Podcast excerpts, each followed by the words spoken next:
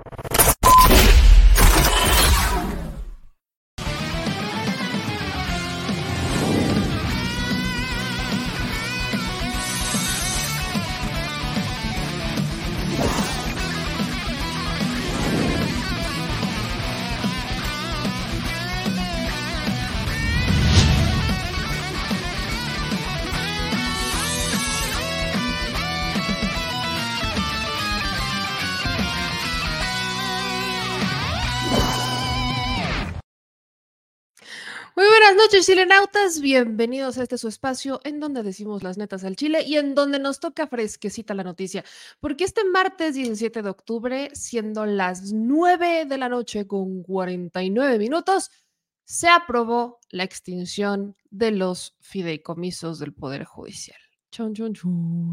Se logró la aprobación, pero eso no quiere decir que sea el camino, que ya todo esté resuelto, que ya los ministros o más bien la cúpula dorada del Poder Judicial se vaya a quedar sin estos lujitos, sin, estos, eh, sin estas pensiones complementarias adicionales a las que ya tienen por ley. No, no, no, no, no quiere decir que ya podamos cantar victoria. Estamos en un paso nada más, solo es, insisto, un paso nada más dentro de la lucha por erradicar estos privilegios que curiosamente hay todavía protestas por parte del Poder Judicial y quiero ser todavía muy clara respecto a estas protestas.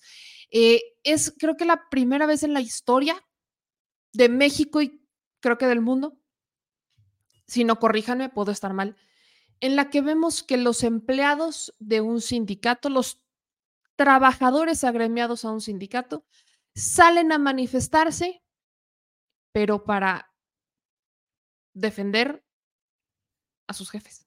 O sea, esta es la, primera vez, insisto, es la primera, la primera vez que creo yo estamos viendo este escenario en el que los ministros de la Suprema Corte, los magistrados, esta cúpula dorada, que es la que recibe el dinero de ciertos fideicomisos, eh, que son millones, que actúan como si fueran una entidad financiera o una entidad privada, pero lo disfrazan de independencia, no son defendidos por ellos mismos, sino que son defendidos por los trabajadores que no perciben estos recursos y que lo disfrazan como derechos adquiridos, pero no va por ahí. Entonces, es muy interesante ver cómo las narrativas se manejan de tal manera en la que eh, pues hay una distorsión de lo que está ocurriendo y la distorsión en este caso pues es eh, que los trabajadores que no sean beneficiados de esto salen a defender a los patrones. Nunca antes lo había visto eh, corríjanme, insisto si me equivoco, pero es la primera vez que soy consciente de ello.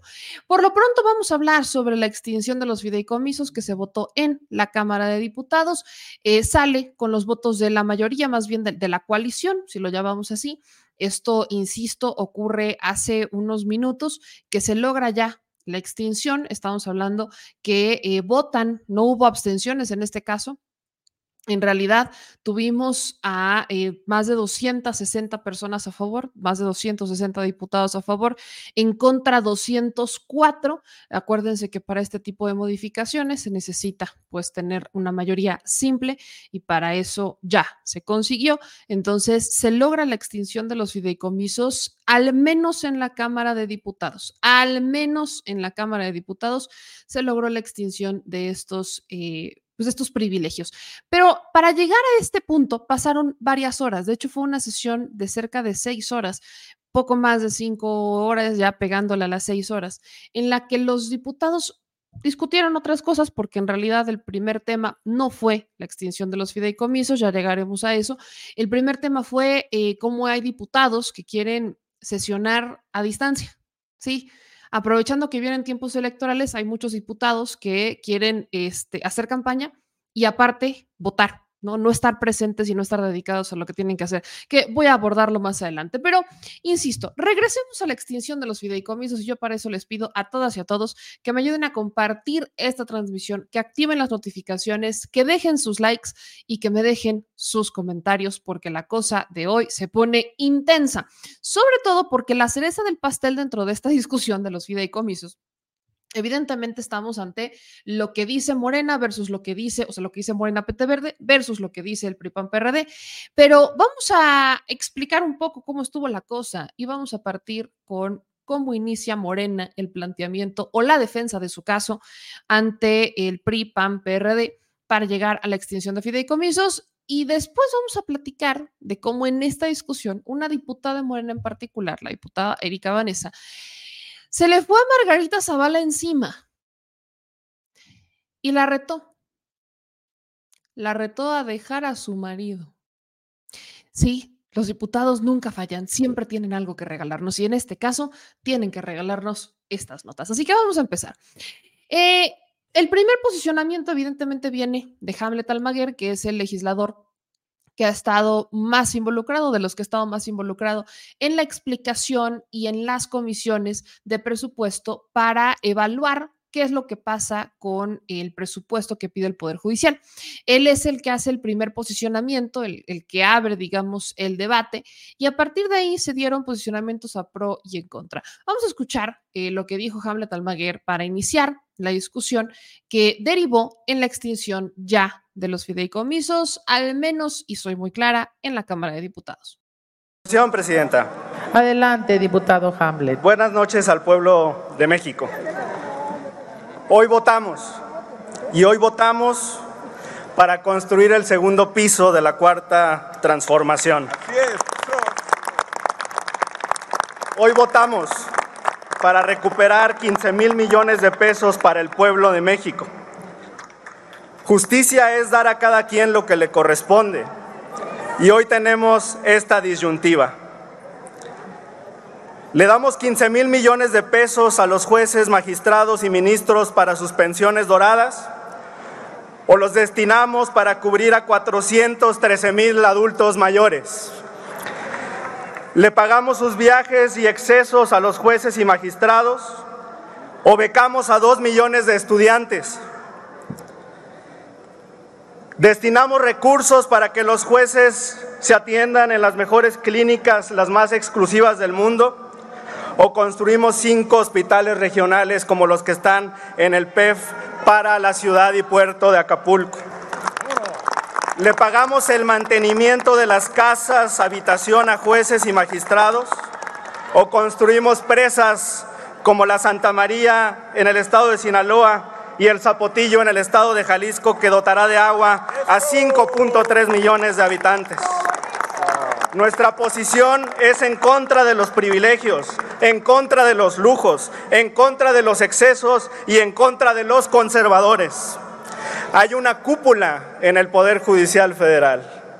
Lo acaba de aceptar esta mañana la oficial mayor de la Suprema Corte de Justicia de la Nación. Sí, aceptó que los 400 millones de pesos de la partida para alimentos de mandos superiores solo van a beneficiar a 1.767 servidores públicos, no a los 55 mil que ustedes mencionan. ¿Para qué alcanzan estos 400 millones de pesos en alimentos? Para cubrir 235.924 canastas básicas para la población de nuestro país. Hoy se aprobará este dictamen que ha cumplido con todas las formalidades procesales. Tan es así que le dimos a la oposición cinco días para que estudiaran el dictamen. No solamente uno, como estableció la Suprema Corte al tumbar el Plan B con una chicana, al crear el principio de deliberación legislativa que no está en nuestra legislación del Poder Legislativo. Vienen las impugnaciones, sin duda pero hemos cumplido con las formalidades de este proceso. El artículo 126 de la Ley Orgánica del Poder Judicial de la Federación dice lo siguiente. Las y los ministros de la Suprema Corte de Justicia de la Nación, las y los magistrados de circuito, las y los jueces de distrito y las y los integrantes del Consejo de la Judicatura Federal están impedidos para conocer de los asuntos por alguna de las causas siguientes. Fracción tercera tener interés personal en el asunto o tenerlo su cónyuge o sus parientes. Fracción octava, tener interés personal en el asunto donde alguno de los interesados sea juez, jueza, persona árbitro o arbitrador. ¿Van a ser juez y parte? ¿Van a violar la ley orgánica del Poder Judicial Federal para determinar estos asuntos? Cometerían los jueces, magistrados y ministros el delito de prevaricato.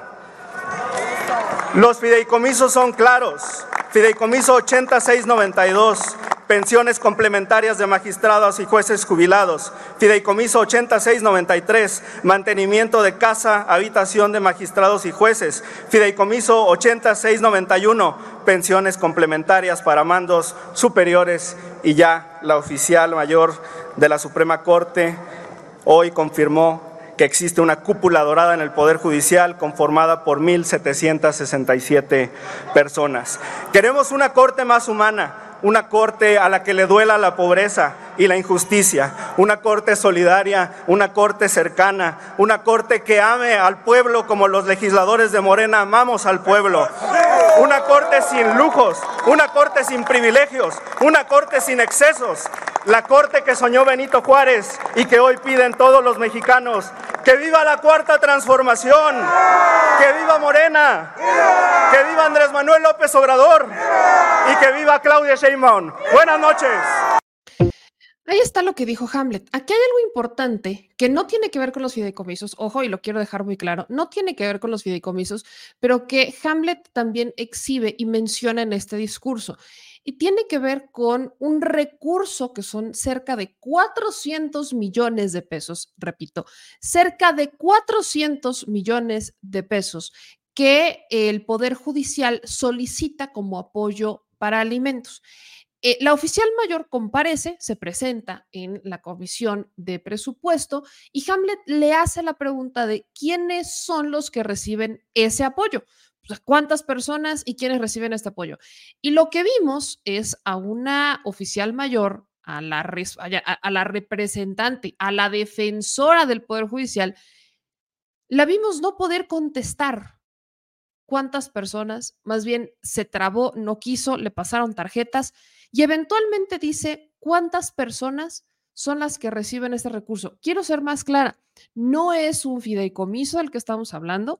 Este en particular es el momento en el que se exhibe al Poder Judicial de cuántas personas reciben los millones que solicita el Poder Judicial versus cuántas los reciben, o sea, cuántas personas están en las calles y cuántas de estas personas son las que reciben ese recurso. Quiero ver si logramos entender esto. Estamos hablando de cerca de 400 millones de pesos que se solicitan como apoyo para alimentos, o sea, un apoyo, pero la oficial mayor deja, claro algunas cosas.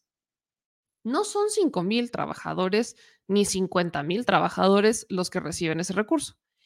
Es un recurso por si se llega a necesitar y que solamente es entregado, pero vaya, ni al 10% de la base trabajadora del Poder Judicial. Hay nada más para que sigan diciendo que los de afuera están muy preocupados y que su recurso y que están en contra de sus bonos y que es un derecho adquirido, nada más para que vean y hagan el balance de lo que realmente están defendiendo los que salieron a las calles y que no son sus derechos, son los derechos de sus patrones. Escuchen esto gustaría eh, preguntarle a la representación del Consejo de la Judicatura Federal, bienvenida doctora, eh, eh, sobre la partida 221.05, productos alimenticios para personas servidoras públicas superiores del Consejo de la Judicatura Federal, donde están solicitando un monto de 386.3 millones de pesos.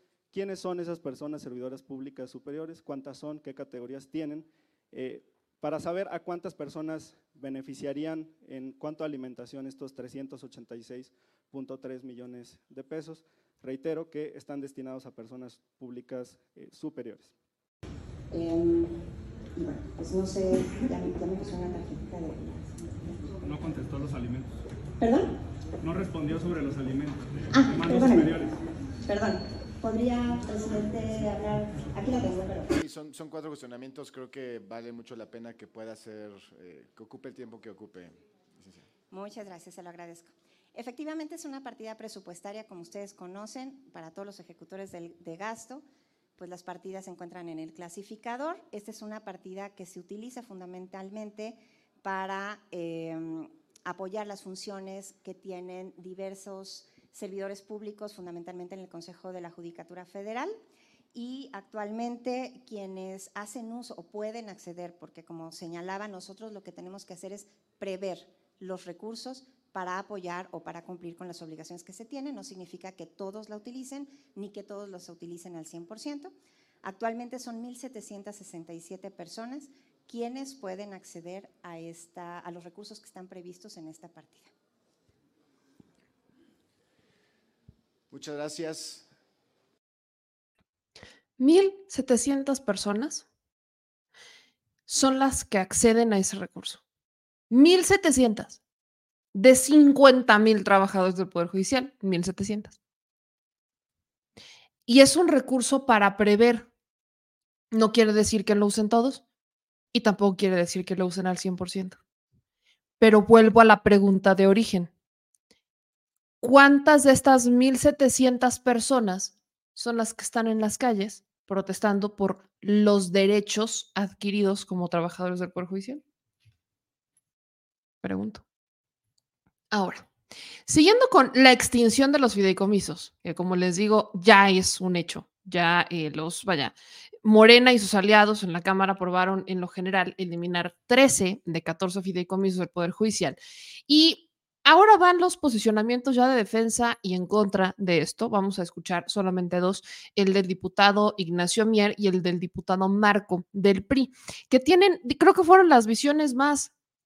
Eh, digamos que las visiones generales, porque los demás repitieron un poco o en esencia lo que dijeron estos dos legisladores, pero vale la pena que escuchen eh, lo que dicen unos y lo que dicen otros, porque el cuestionamiento es ese. Mientras el PAN PRI PRD está jugando con la narrativa de que los que se están manifestando son los afectados de la extinción de los fideicomisos, Morena PT Verde está alegando que no es cierto, porque los fideicomisos están jugando este rol como si fueran este vaya, como si fueran entes privados que tienen recursos que utilizan de manera este, propia porque te venden que son sus ahorros. O sea, dicen que los fideicomisos nacen de los ahorros de los, este, pues de los ministros y de los juzgadores y demás. Como que te quiere vender el PRI que, o PRI PAN PRD en este caso, que esos fideicomisos fueron casi, casi como por tandas. O sea, hagan de cuenta que cual tanda les descuentan un, sueldo a los este, empleados del Poder Judicial. Y si eso es así, entonces vayan y armen la de a todos, pero a sus empleadores, porque ni siquiera es un recurso para los empleados del Poder Judicial, es un recurso que utilizan los ministros, los jueces que están en la cúpula dorada. Son no más de 200 personas las que utilizan esos recursos de los diferentes fideicomisos y además son fideicomisos que están duplicados porque el dinero no, al menos, no hay evidencia de que se los descuenten como tipo Afore y demás y que se lo hagan o que te hagan la tanda o que la flor de la abundancia. No hay evidencia de eso. De lo que hay evidencia es que ese dinero lo piden año con año al presupuesto federal para que entonces de ahí saquen ese dinero y lo metan a la tanda. O sea, no es como que el trabajador del Poder Judicial le descuentan, es como que sacan, de, sacan de la bolsa del recurso que piden año con año y lo vuelven a meter, no lo usan, o sea, te piden para pensiones y además tienes un fideicomiso de pensiones. ¿Por qué te piden para pagar pensiones si tienes un fideicomiso para pagar esas pensiones y no lo usas? Esa es la balanza que se hace. Pero escuchen estos dos posicionamientos que hacen estos legisladores para que también ustedes puedan sacar sus propias conclusiones a una eh, discusión que ya ya es un hecho que al menos en la Cámara de Diputados se logra la extinción de los fideicomisos. Presidenta de la mesa directiva. ¿Quieres solo? Honorable Asamblea, a los medios de comunicación, a los trabajadores del Poder Judicial, tanto de la Judicatura Federal como de la Suprema Corte de Justicia de la Nación. A los medios de comunicación. En México hay que decirlo claramente, para el pueblo no hay justicia. No hay justicia para el obrero que lucha por sus derechos, ni para el campesino no hay justicia para las niñas ni mujeres violentadas. No hay justicia para quienes pierden su patrimonio o son víctimas de la delincuencia. No hay justicia en nuestro país porque los responsables del Poder Judicial no están del lado del pueblo, sino del lado del poder y del dinero. Que les quede claro, en Morena, en la coalición, juntos hacemos historia, defendemos la justicia, no los privilegios y el derroche a costa de 55.800 trabajadores. Uno de los mayores... Presidenta. Por favor, atiendan al orador. Diputadas, diputadas y diputados, en lo general, dejen que por favor el orador pueda emitir su posicionamiento. Vamos a respetarnos todos, por favor, continúe el orador. Gracias, Presidenta. Uno de los mayores problemas y más del Estado mexicano es que quienes controlan el Poder Judicial Federal, salvo muy honrosas excepciones, se han convertido en el obstáculo principal para garantizar un efectivo Estado de Derecho. Esta reforma, que adiciona un segundo párrafo al artículo 224 de la Ley Orgánica del Poder Judicial de la Federación, es legal, falso que sea ilegal, es pertinente y sobre todo es necesaria.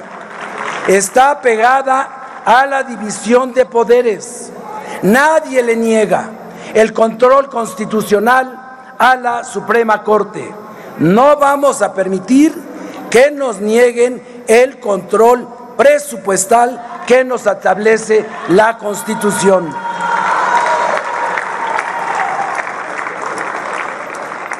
Esta reforma es respetuosa de los derechos de los trabajadores del Poder Judicial.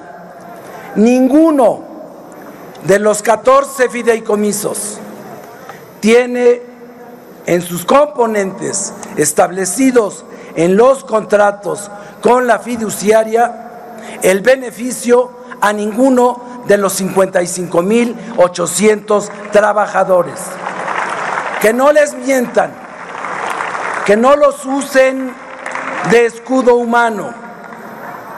10 mil millones de pesos están destinados como compensación a prestaciones y a jubilaciones. Esa es la realidad. Apenas 599 funcionarios tienen a su disposición más de 10 mil millones de pesos. Esa es la realidad ni mentimos, ni robamos, ni traicionamos. No hay que ser, no hay que ser ingenuos. No hay ingenuidad. Existen fuertes resistencias y fuertes intereses. Intentan confundir a la sociedad desde la presidencia de la Suprema Corte de Justicia de la Nación se ha mentido. Mal hace su presidenta en intentar defender sus privilegios utilizando a los trabajadores del Poder Judicial como un escudo humano. Lo digo a pesar de sus gritos, a pesar de la defensa verdaderamente vehemente que hace de privilegios. ¿Qué podríamos Diputadas, esperar? un momento, señor orador, un momento, diputado. Por favor, diputadas, escuchen al orador. Escuchen al orador. adelante. Un momento, un momento, orador. Asamblea, Pido orden, por favor, y dejemos y permitamos que concluya el orador. Diputada. Dirígase al pleno, señor orador. Continúe con, continúe con, continúe, señor orador.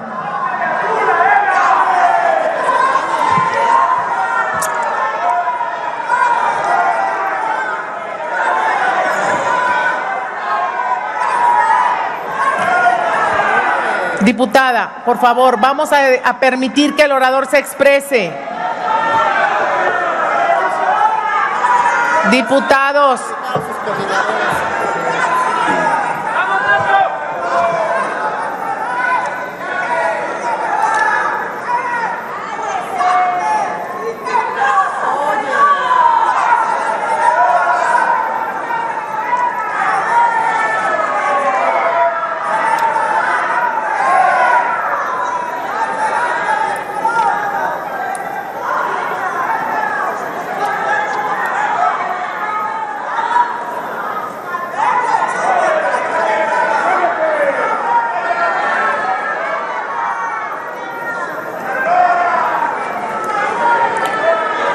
Diputados o, no, asamblea, por favor, vamos a permitir que concluya el señor orador su participación. Por favor, diputada, permítanos que termine el orador.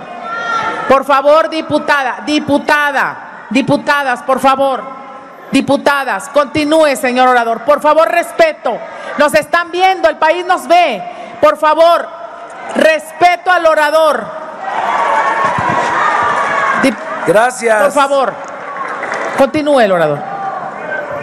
Gracias, Presidenta. Quiero entregar y dejar a disposición de la mesa directiva a través de la Secretaría el catálogo general, el catálogo general de puestos de la Judicatura Federal para ilustrar a quienes tienen dudas. Les dejo también los saldos de los 14 fideicomisos, incluidos los mecanismos de financiamiento, que fueron, como lo dijo bien el vicecoordinador del Partido del Trabajo, constituidos con recursos públicos. Solo un fideicomiso, uno de 69 millones de pesos, donde aquí vinieron y quién no se va a conmover con las historias de las familias afectadas con una persona con discapacidad. Pero son 69 millones de pesos para 55 mil 800 trabajadores y 10 mil millones de pesos para los altos funcionarios. Concluye, Esa es la realidad. Le dejo, Presidenta, para ilustrar a quienes lo único que saben hacer es gritar. Que también Concluya, haremos diputado. Diputados, en el favor. momento una revisión de las cuestiones inmobiliarias y no lo quiero hacer. Uy, eso cala. Dice el diputado Ignacio Mier que también se van a hacer una revisión de los asuntos inmobiliarios y no quiere. Yo sí quiero, debería, no debería de condicionarlo. Ahí nada más le encargo. Pero, ¿cuál es la respuesta que dan, por ejemplo, el PAN PRI PRD, aparte de los gritoneos que se aventaron para evitar que siguiera hablando Ignacio Mier? El diputado del PRI, Vamos, hablemos del diputado Marco Antonio Mendoza Bustamante, que hace un posicionamiento respecto al dictamen, y él dice que lo que hace Morena es una tremenda venganza en contra del único, de la única institución autónoma que sobrevive a la 4T, el Poder Judicial. Permiso de la presidencia, Adelante, diputadas y diputados. Diputadas y diputados del oficialismo, no le mientan al pueblo de México. El dictamen que hoy se nos presenta no contribuye en nada a mejorar la administración de justicia. Por el contrario, no solo constituye un golpe frontal a los derechos adquiridos de las y los trabajadores del Poder Judicial, sino que más allá de eso constituye un golpe a la división de poderes. Detrás de un falso discurso de austeridad hay un en- intento por debilitar a la Suprema Corte de Justicia de la Nación, pero sobre todo al Estado de Derecho. ¿Les gusta hablar de encuestas? Pues hablemos de encuestas. De acuerdo con una medición realizada por el periódico El Financiero en marzo de este año, la confianza ciudadana en la Suprema Corte de Justicia de la Nación registró un 61%, el nivel más alto observado en los últimos años. Es decir, siete puntos arriba de la confianza en la presidencia de la República en esa misma encuesta. El pueblo de México confía en sus instituciones, confía en la Suprema Corte. La discusión de esta iniciativa resulta inoperante para la eliminación de la gran mayoría de los fideicomisos. Los recursos que contienen no provienen de partidas presupuestales, es decir, no son recursos que sean dispuestos por esta soberanía, conforman recursos propios del Poder Judicial y la Ley Federal de Presupuesto y Responsabilidad Hacendaria, en su artículo quinto, dispone que el Poder Judicial goza de autonomía presupuestaria. Respecto a la independencia del Poder Judicial, el artículo 17 de la Constitución señala que las leyes federales y locales establecerán los medios necesarios para que se garantice la independencia judicial. Es decir, es responsabilidad de esta soberanía garantizar desde la ley la independencia judicial. El artículo 12 de la Ley Federal de Presupuesto y Responsabilidad Hacendaria, si extinguimos los fideicomisos, determinan que los recursos públicos deberán ser devueltos a las arcas, a la tesorería del Poder Judicial, no a la tesorería de la Federación, como pretenden hacerle creer al pueblo de México. Y basta algunos ejemplos. Los fideicomisos en principio benefician a todos los trabajadores del Poder Judicial, tanto titulares, mandos medios y demás personal. Es decir, los recursos no están destinados a cubrir ningún tipo de privilegio. Hay 49.900 plazas ocupadas, de las cuales alrededor del 60% corresponde a personal operativo. Es ese personal al que se le está afectando. Este fideicomiso se conforma de colectas y donativos de los propios servidores públicos del Poder Judicial de la Federación, es decir, de aprobarse este dictamen, se le está arrebatando el recurso a los propios trabajadores.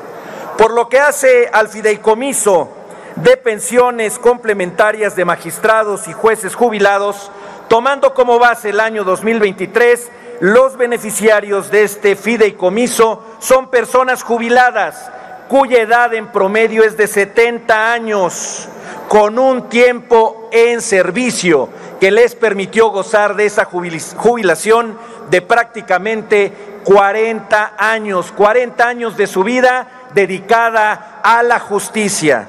Sobre el fideicomiso para el desarrollo de infraestructura, que implementa las reformas constitucionales en materia de justicia federal.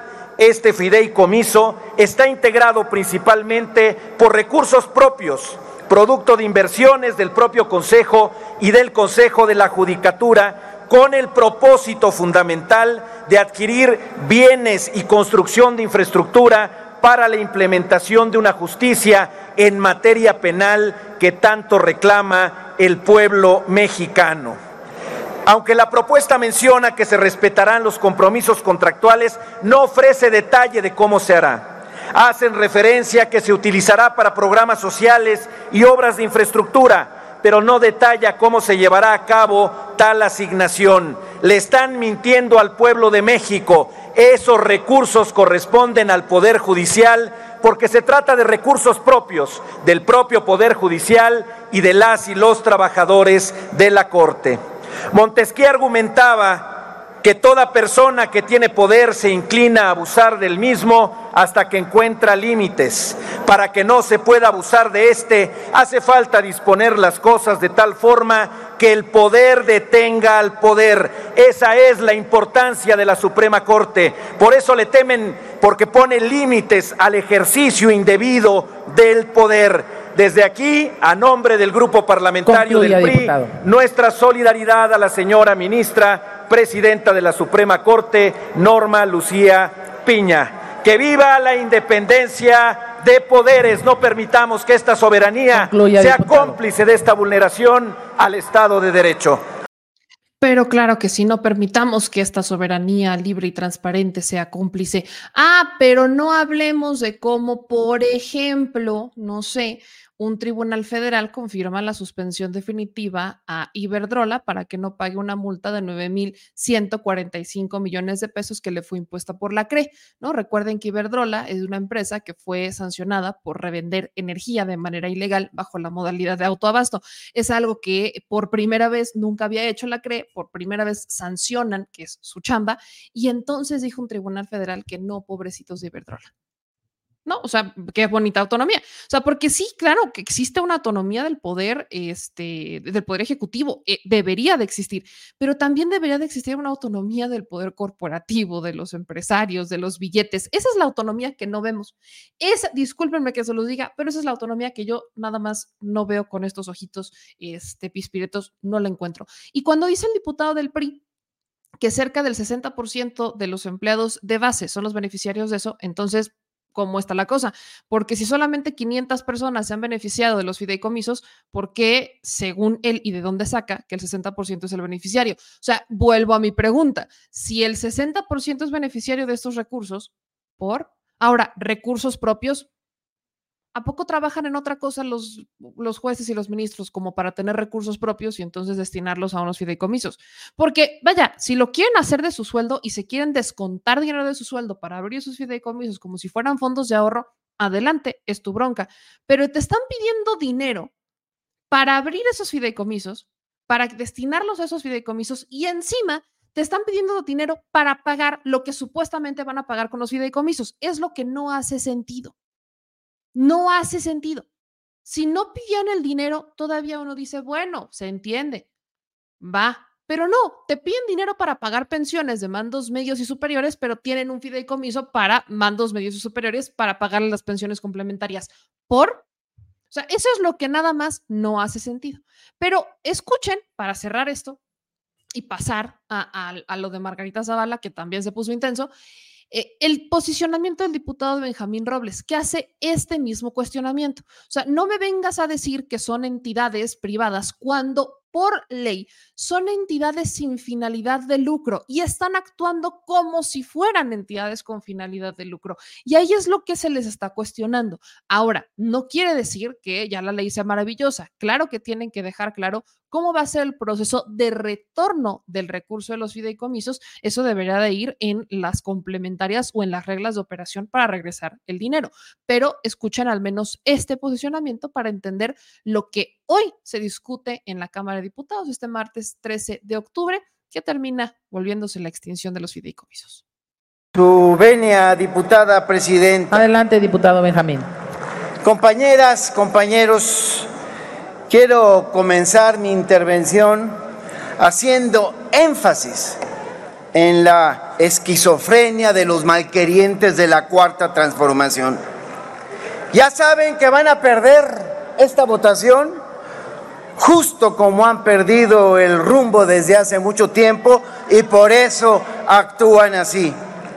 Miren, primero decían que López Obrador quería reelegirse, se llenaban la boca con todas esas tonterías y ya se les cayó la mentira.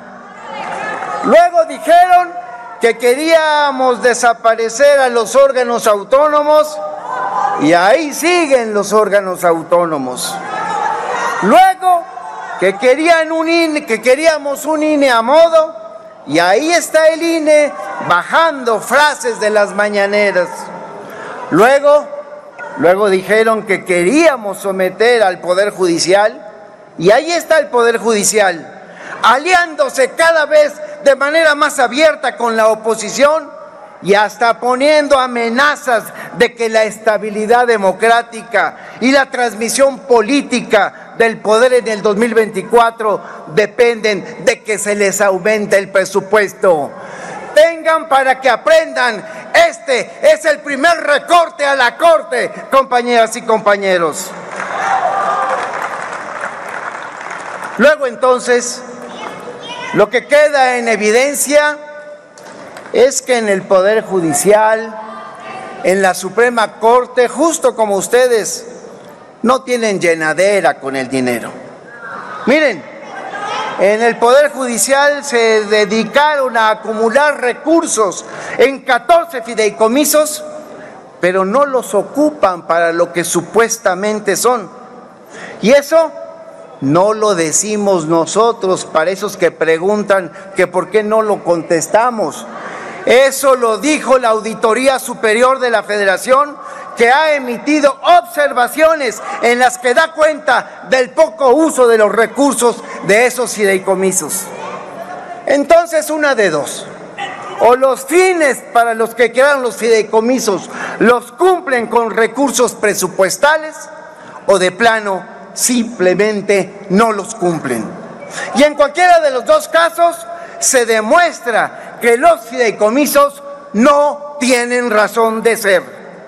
Olvidan, olvidan, al igual que lo hace la oposición allá en el Poder Judicial y en la Corte, que las instituciones del Estado no tienen finalidad de lucro, no es su función estar acumulando la riqueza. Olvidan que sus recursos provienen del presupuesto de egresos y deben rendir cuentas de su ejercicio. Olvidan que nuestro marco jurídico permite a las instituciones del Estado, sí, la creación de fideicomisos, pero deben ser para fines específicos relacionados con su función. Repito, para que lo entiendan, relacionados con su función. Y yo pregunto, compañeras y compañeros, conceptos como apoyos económicos extraordinarios o peor, mantenimiento a casas de jueces y magistrados, ¿son acaso funciones de un poder judicial? Pregunto, si ya la ley establece un fondo de apoyo a la administración de justicia que por definición engloba todo lo que sea necesario para el mejoramiento de la justicia, entonces, ¿por qué el Poder Judicial creó otros fideicomisos como el del fortalecimiento y modernización de la impartición de justicia o el de desarrollo de infraestructuras derivada precisamente de las reformas constitucionales. Si esos conceptos son parte del mejoramiento de justicia, entonces no están cumpliendo con su labor. Les recuerdo, por si no lo han leído, creó dos fideicomisos fuera de la ley que son exactamente para lo mismo que el fideicomiso que sí está previsto en la ley. Sí, así de mañosos, así de voraces, así de insaciables en la Suprema Corte y en el Poder Judicial. Y nosotros les decimos, basta de excesos, basta ya de dispendios. Y otra cosa, otra cosa, ahora que nos estuvieron repartiendo ahí unas hojitas, en el 2018, la Asociación Nacional de Magistrados de Circuito y Jueces de Distrito fue las que más férreamente se opusieron a ganar menos que el presidente. Y como siempre, usaron el, el pretexto de la autonomía, pero nunca han explicado ¿Cómo es que ganar menos que el presidente pone en riesgo la autonomía del Poder Judicial? A lo mejor es porque los hace más propensos a aceptar sobornos y no se atreven a decirlo. Ahora, ahora vienen a decir lo mismo, que desaparecer los fideicomisos o reducirles el presupuesto pone en riesgo su autonomía. Pamplinas, México tiene un poder judicial que mide su autonomía en función del dinero. Y por eso la extinción de los fideicomisos no es ningún acto de venganza, sino de combate a la corrupción, a la opacidad, a los excesos cometidos por quienes han pervertido el Poder Judicial.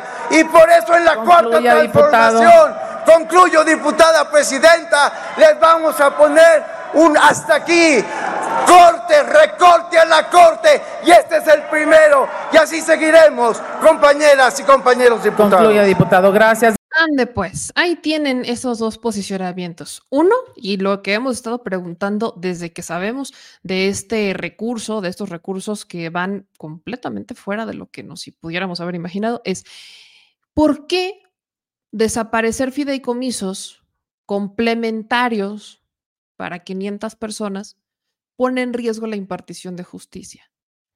¿Por qué los empleados de base del sindicato están siendo movilizados para defender derechos, entre comillas, que no son de ellos, que no están destinados para ellos y que están destinados para sus patrones. Son empleados del sindicato, son los sindicalizados. Estos sindicalizados, más bien, el sindicato tiene evidentemente negociaciones con los empleadores, negociaciones que benefician a quién, porque salen a las calles apelando a la emoción o apelando a, la sensibilidad de decir, es que trabajamos mucho. Pues sí, ustedes sí trabajan mucho, pero el problema no es con ustedes, el problema no es con los secretarios técnicos, el problema no es con los de abajo, el problema es con los de arriba, con los que se pasan de lanza con los de abajo, con los que eh, les meten una cantidad de trabajo abismal, con los que los explotan o se normaliza esta explotación laboral. Porque, insisto, no es como que no puedan hacerse de abogados, no es como que no puedan hacerlo, no es como que no puedan hacer convenios con universidades públicas y privadas para capacitar a los abogados o a los que están estudiando derecho para que terminando su carrera o antes de terminar su carrera puedan irse a estudiar. No, no estamos hablando de eso. Pueden hacerlo, pero no lo hacen, o algunos lo hacen y otros no hablamos de que hay una cúpula dorada que además tiene llave y candado y que solamente deja pasar a quien quiere. Y tienes cantidades abismales de abogados que están trabajando en otra cosa porque al final saben que trabajar en el Poder Judicial es virtualmente imposible a menos que tengas palancas. De eso estamos hablando. Prosperar en el Poder Judicial no es para los 50 mil. Debería de ser, pero no lo es. Así que realmente creo que vale la pena que hagan un ejercicio de reflexión de ¿qué, salieron a defender? Porque además se están enojando los empleados del Poder Judicial que salieron a las calles con los que no salieron. Bueno, repito, háganse estas preguntas. ¿Por qué no salieron los demás? Vaya, si no son 50 mil, si no salieron 50 mil y salieron mil, háganse la pregunta de por qué no salieron los demás. Creo que ahí van a encontrar la respuesta que todo México debería de ver y que al menos la mayoría sí entiende. Y en el marco de esta discusión, espérense que ahí viene lo bueno. Agárrense. Dentro de esta discusión de la extinción de los fideicomisos, vamos a volver a hablar de esta diputada de Morena, la diputada Erika Vanessa, que de hecho en comisiones se le fue a Margarita Zavala por y haciendo la comparativa con los trabajadores de Luz y Fuerza del Centro. Pues lo vuelve a hacer, solo que en esta ocasión la cosa se salió de control a tal grado que dentro de la emoción del discurso la retó, pero la retó a dejar de cargar con el marido. Escuchen este posicionamiento y vean lo que pasó después. Venia del pueblo de México. La austeridad republicana significa contribuir a combatir la corrupción, eliminar los gastos excesivos de la Administración Pública Federal y erradicar la frivolidad y la avaricia de altos funcionarios. Por eso eliminamos los más de 5 millones de pesos mensuales que se le entregaban a los expresidentes. También eliminamos los gastos excesivos y superfluos, haciendo reducciones considerables ¿Acaso aquí no se acuerdan de esas toallas que costaba cuatro mil pesos el metro? Que usaba Martita. Y con estas acciones se han podido aumentar las pensiones de las personas adultas mayores, las pensiones y apoyos para los niños y sigan estudiando, así como para los niños y las personas con discapacidad. Gracias a este esfuerzo, el gobierno de Andrés Manuel López Obrador en el 2022 obtuvieron 2 billones de pesos en ahorros, recursos que se destinaron a los programas sociales y a los proyectos de infraestructura a fin de reducir las brechas de desigualdad. Desde aquí reiteramos los sueldos y prestaciones de la base trabajadora del Poder Judicial no dependen de un fideicomiso que no los engañen. Los sueldos de los trabajadores están estipulados en un ramo autónomo, el 3 que corresponde al Poder Judicial. Que no los utilicen, que no los engañen.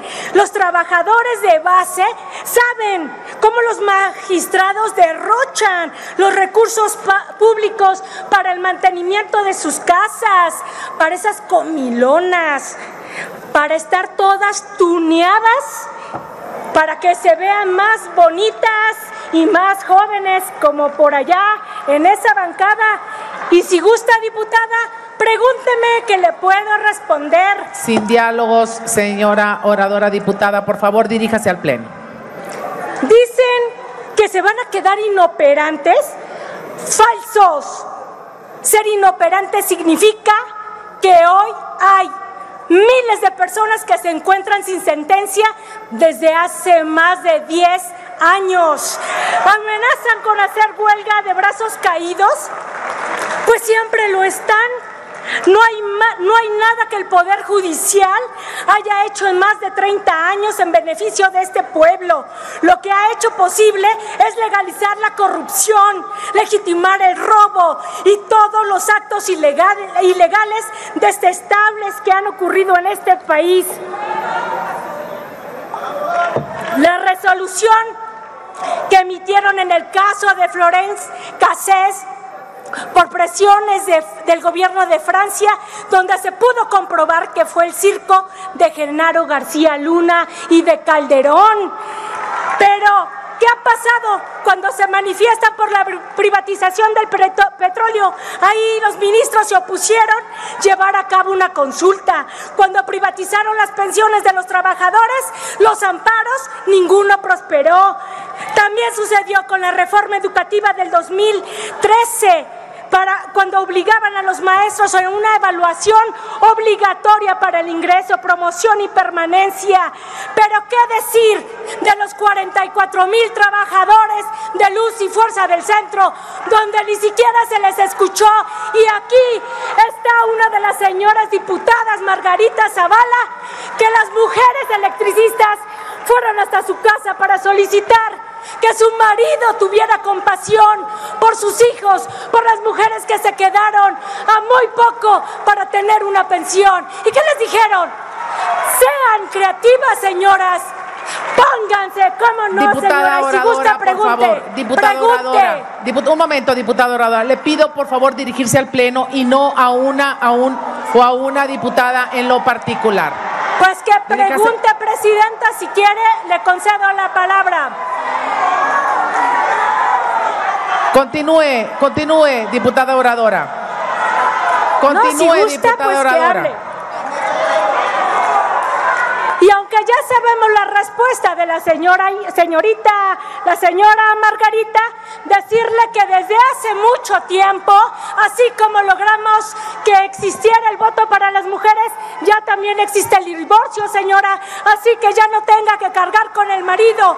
Pero miren, miren aquí, aquí están estas encuestas que además no las hacemos nosotros, las hizo el PRI. ¿eh? Y aquí tenemos que el 60% donde ponen arriba a nuestra compañera Claudia Sheinbaum con Morena y la coalición. Juntos haremos historia. Y en cambio, su gelatina toda descuajada solo tiene el 11%.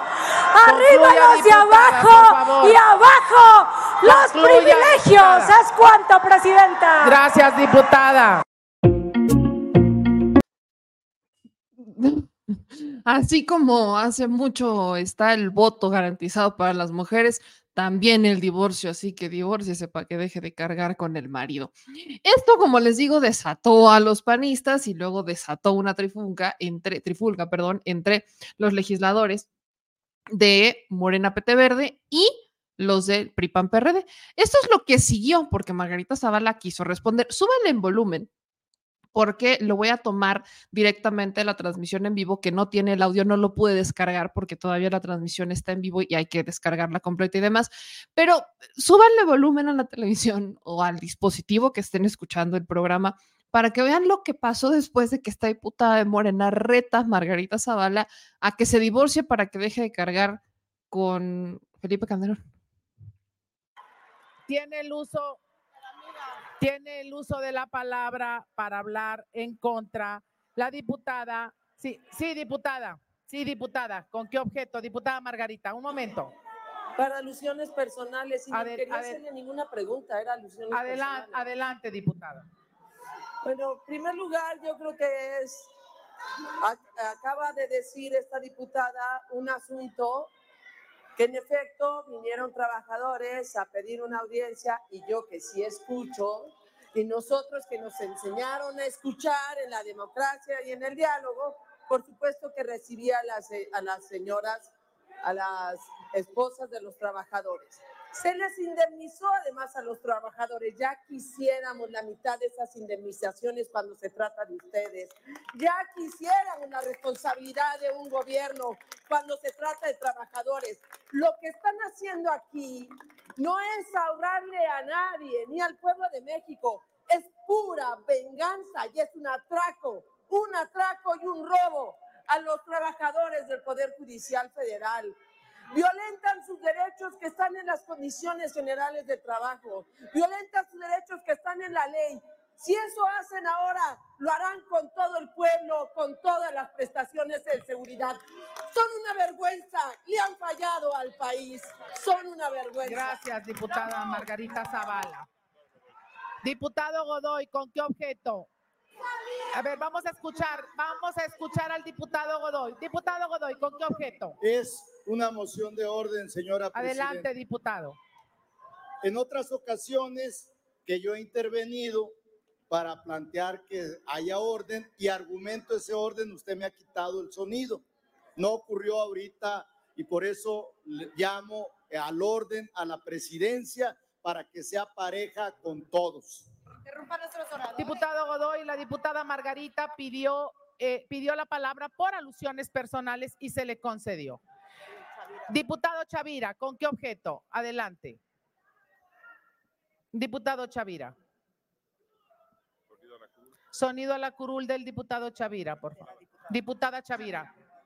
Adelante, diputada Guadalupe. Gracias, presidente. ¿Verdad? ¿No le gustó? Yo creo que usted de verdad le está faltando respeto a este pleno desde hace semanas. Así es que es una moción de orden. No es mi intención, sí, diputada. Sí es Adelante. una moción de orden, por lo cual le exhorto a que sea usted republicana, demócrata. El día de hoy estuvimos en Los Pinos, por cierto, y usted tuvo un discurso bastante bueno a la altura de lo que se necesita en este pleno. Pero en verdad creo que usted debería de conducir con mesura, con altura de miras y hacer respetar a este pleno. No lo veo, presidenta, de verdad, está faltando usted a la verdad y nos está faltando el respeto a la inteligencia de todos los que estamos aquí presentes. Gracias, diputada. Diputado Triana, ¿con qué objeto? Moción de orden, diputada. Adelante, presidenta. diputada. Eh, creo que la, la falta de respeto mayor a este pleno es no poner atención a la sesión en el lugar de trabajo o por lo menos el lugar en el que cobran. La diputada Margarita Zavala jamás pidió la palabra para moción de orden. Fue una alusión personal. Pongan atención y no le falten el respeto a los ciudadanos, no le falten el respeto a este recinto y no se falten el respeto a ustedes mismos. Estudien, pongan atención y trabajen o no cobren. Gracias. Gracias, diputado. Diputada Andrea Chávez, ¿con qué objeto? Adelante, adelante, diputada. Es una moción de orden, Presidenta. Adelante, diputada. Gracias. Un momento, por favor, estamos, escuchen, por favor. Un momento, diputada.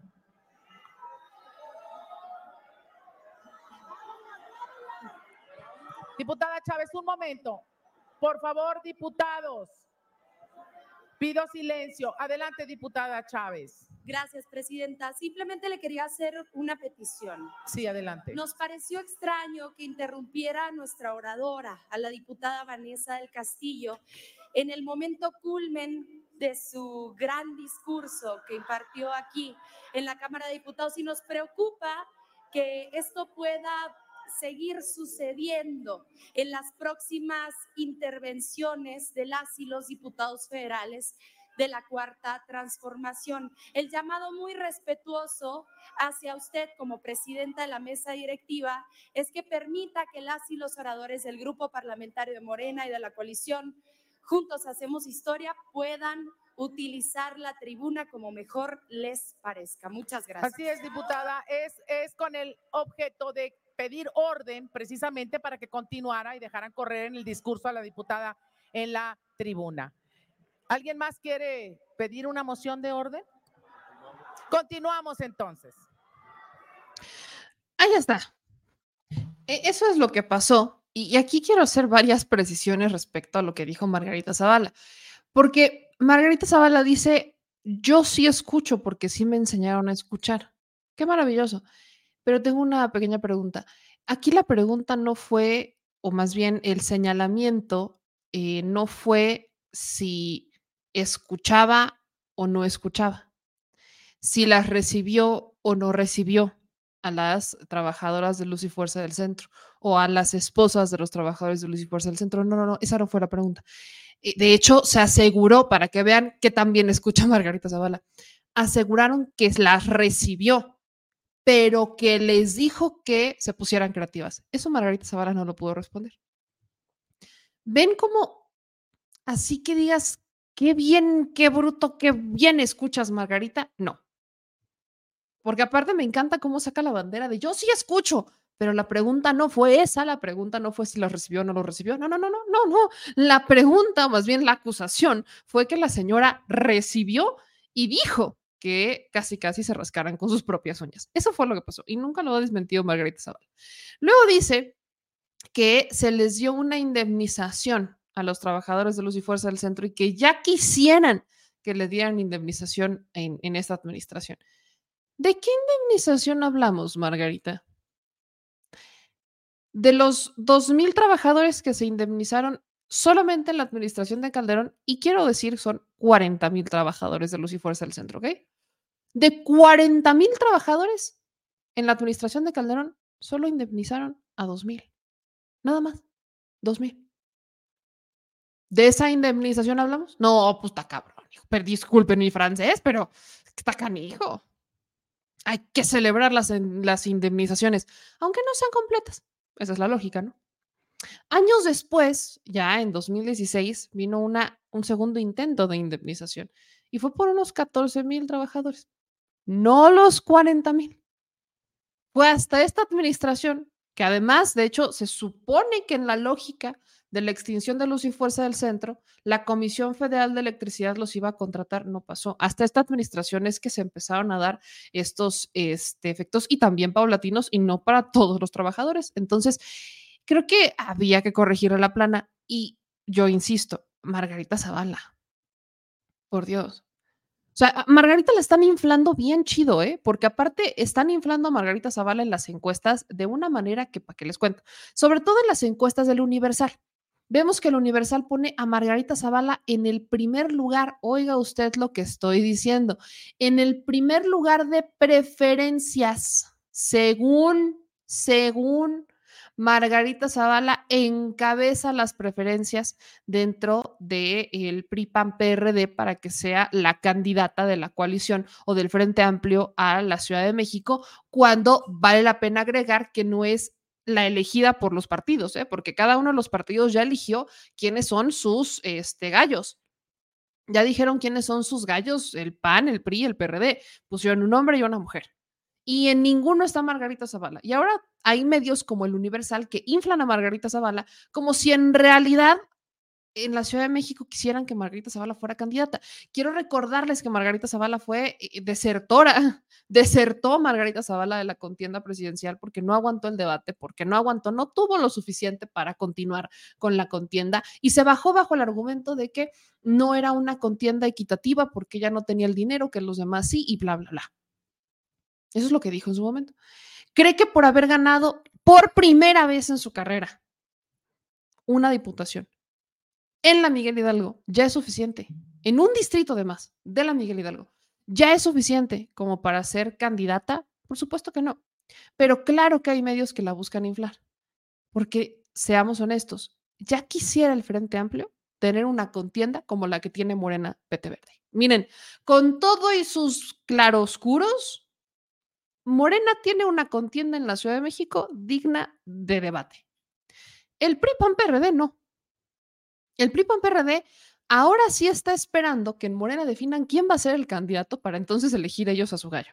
Y de ahí que hace un poco de sentido el caso de Margarita Zavala, pero imagínense un debate entre Margarita Zavala y Clara Brugada. Nada más, imagínense esa escena.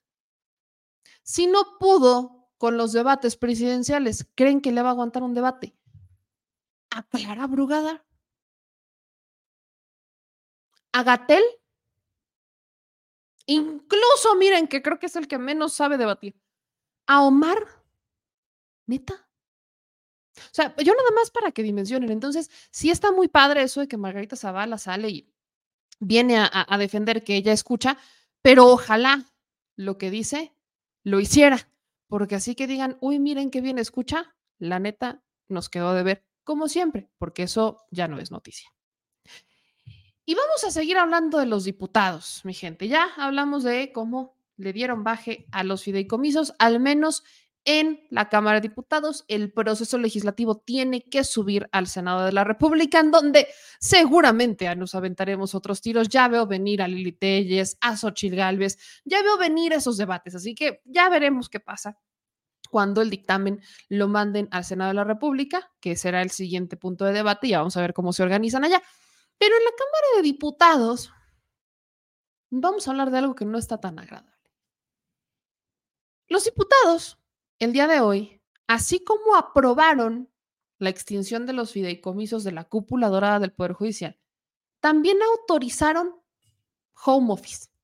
Y es tan padre, mira, uno habla del home office y dice, bueno, hace sentido cuando trabajas todos los días de la semana, ¿no? No cuando solamente vas dos veces a tu trabajo. Dos. Dos, hermanas, dos. Dos veces. Martes y jueves. Sí, sí es cierto que es, luego se quedan 24 horas en la cámara y que luego tienen reuniones, pero no es como que estén ahí ocho horas nalga en la Cámara de Diputados. No, no, no. O sea, cuando están, están. Incluso hay unos que luego se quedan dormidos porque las jornadas son muy largas. Sí, órale, bájalo. Pero aprobarte el home office cuando formalmente vas a trabajar dos días presenciales a las sesiones y de ahí en fuera tú tienes tu agenda y vas ocasionalmente a reuniones de comisiones, no me hace sentido. Les pagamos una muy buena lana como para no querer ir a votar de manera presencial. Eso es algo que a mí personalmente me enerva. Entonces, eh, lo que hicieron los diputados, pese a reclamos de hasta propias fracciones, legisladores de sus propios eh, partidos, fue hacer una modificación al reglamento de la Cámara de Diputados en materia de sesiones y reuniones semipresenciales para que pudieran votar desde sus casas. Contrario a lo que cualquiera de nosotros pudiera creer, el PAN estuvo de acuerdo con esto. Sí, el PAN estaba, está de acuerdo con el home office. El PAN, de hecho, celebró el home office, el Partido Acción Nacional eh, asegura que es una muy buena iniciativa lo del home office y están muy contentos porque ahora ya van a poder votar desde la comodidad de sus casas.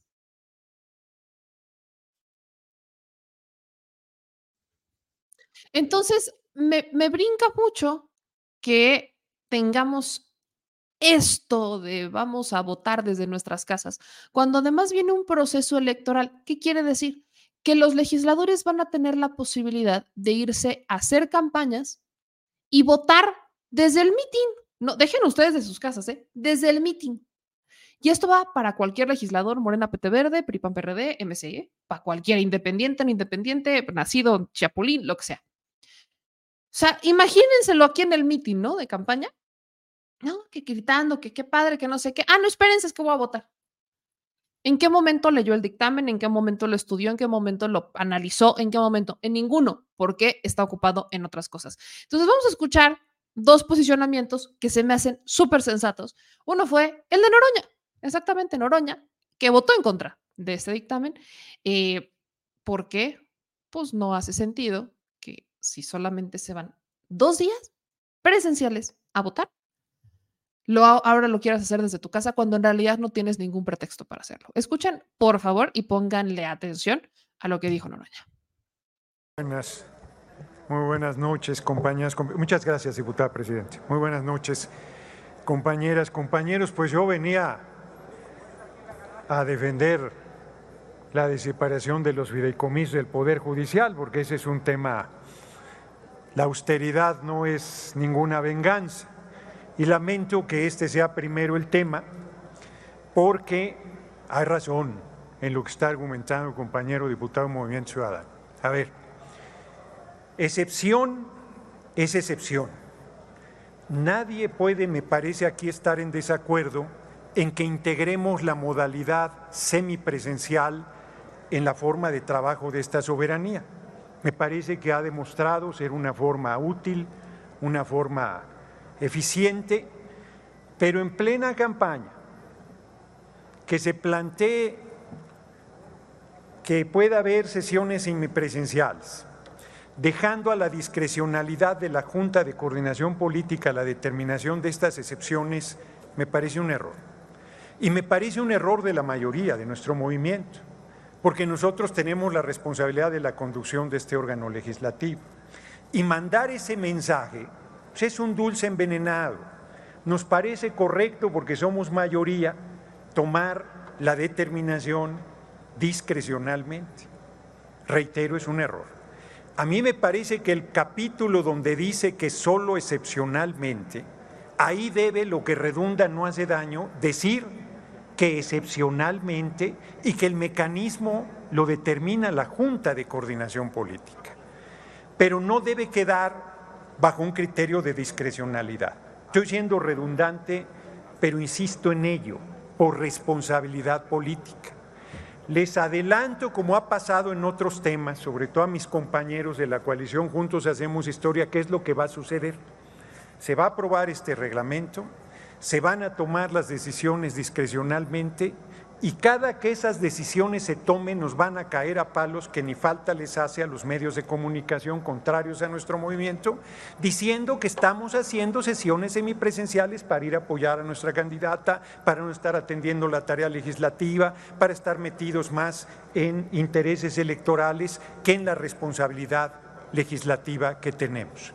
Yo no estoy planteando que votemos en contra, lo que estoy planteando es que haya una reserva que determine en el capítulo específico que excepción, valga la redundancia, es excepción, y que va a ser de esa manera, excepcionalmente, que se convoque a sesiones semipresenciales y no que quede al poder discrecional de la mayoría que ejercemos esa determinación de excepcionalidad. Espero haber sido muy claro en mi planteamiento porque no tengo ninguna duda de que vamos a volver a ganar la presidencia de la República en 2024 y que debemos cuidar muy bien el camino, que debemos cuidar muy bien nuestro proceso, porque para qué nos complicamos solos si no tenemos rival enfrente. El, franco, el frente guango de derecha nos hace lo que el viento a Juárez Así es que compañeros, compañeras, no nos tropecemos nosotros mismos en un proceso que vamos como en caballo de asiento, porque ciertamente una mujer será presidente de la República en 2024, pero será una mujer de izquierda, consecuente, progresista y comprometida con nuestro pueblo que encabeza nuestro movimiento. Larga vida a la coalición de Morena Pete Verde, larga vida a nuestro movimiento y larga vida al insurrecto pueblo de México. A la oposición corta vida porque ya se les va a acabar, políticamente hablando. Muchas gracias por su atención. Gracias, diputado Fernández. Este fue el posicionamiento del diputado Gerardo Fernández Noroña, pero se refirió a lo que dijo antes el diputado Braulio López Ochoa, que es de Movimiento Ciudadano. Escuchen también lo que dice este diputado respecto a, a- espérenme tantito, no es como para que eh, celebremos que ahora viene el home office, no tenemos en realidad razones para decir, así vamos a normalizarlo como prácticamente una regla, sino que también apela a la excepción, algo que no pasó. Permiso, Presidenta. Adelante, diputado. Compañeros y compañeras, quiero hacer un llamado a la reflexión y al cuidado por nosotros y nosotras mismas de esta Cámara de Diputados. El 5 de mayo, la Organización Mundial de la Salud decretó el fin de la emergencia sanitaria. El 9 de mayo, la Secretaría de Salud de este país hizo lo propio. Y en vez de entender que eso ya se acabó, Aquí el 5 de septiembre se presentó una iniciativa para perpetuar la semipresencialidad en esta Cámara de Diputados. Hoy 17 de octubre se discute. Mientras niñas y niños ya regresaron a sus escuelas, mientras trabajadores y trabajadoras ya están en sus empleos, mientras instituciones que a veces muchos denostan como la Suprema Corte de Justicia de la Nación, el INAI, el INE y la misma Cámara de Senadores ya regresaron, aquí no. Aquí hoy se quiere legislar para que siga habiendo la semipre- semipresencialidad con solo la determinación de la Junta de Coordinación Política por mayoría absoluta. Decirles que el periodo ordinario pasado, cuando estaba el reglamentillo todavía en vigor, solo siete de las 26 sesiones de este pleno fueron presenciales. Ni una tercera parte, compañeras y compañeros. Y no estamos en contra de la semipresencialidad. Queremos una semipresencialidad cuando se justifique, cuando haya casos de excepción, cuando no nos permitan las condiciones sean de salud, de guerra, estar en este espacio, juntos, deliberando. Y dicen que va a ser optativa, pero no nos engañemos. Esto se puede volver ordinario y pasará a otra legislatura y esa legislatura tomará otras determinaciones respecto a ello porque no estamos poniendo candados eficientes. Sí, estamos a favor de la productividad. El dictamen habla de productividad porque más personas se conectan y más personas votan. Si solo es con un celular, compañeros, desde el lugar donde estemos y ni siquiera eso se hiciera, me pareciera totalmente ridículo. Eso no es productividad, compañeros. Productividad es mejorar la cantidad de nuestro trabajo. Y como lo mencionó el presidente de la Junta de Coordinación Política al iniciar este periodo ordinario, solo el 10% de las iniciativas presentadas se habían dictaminado. Productividad es hablar de la calidad y de nuestra responsabilidad. Hay 21 determinaciones en contra del Poder Judicial de la Federación contra esta Cámara de pendientes legislativos y muchísimas de las leyes aquí aprobadas han sido declaradas inválidas por violaciones en su proceso legislativo. Sí estamos a favor de la tecnología y, de la digi- digitalización, pero no para justificar la irresponsabilidad.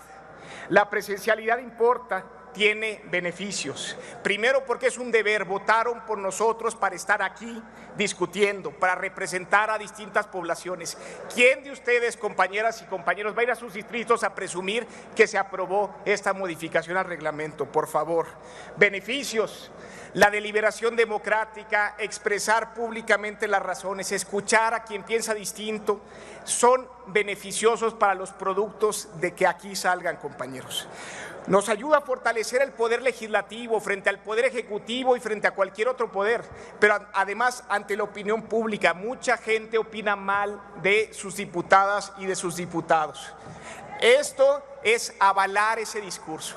Es decirles, tienen razón, cuando no es cierto, cuando hay muchísimos diputados y muchísimas diputadas que trabajan y por eso deberíamos votar en contra de esto. Del presupuesto, nos pagan por estar aquí, compañeros, y nos pagan, nos dan un apoyo para venir de cualquier parte de la República, para venir dos días a la semana durante siete meses y medio. Es increíble, increíble, increíble de verdad que pensemos aprobar esto a pesar de esos privilegios que tenemos. El dictamen habla de países que regularon la semipresencialidad. Bueno, esos países ya regresaron a la presidencialidad.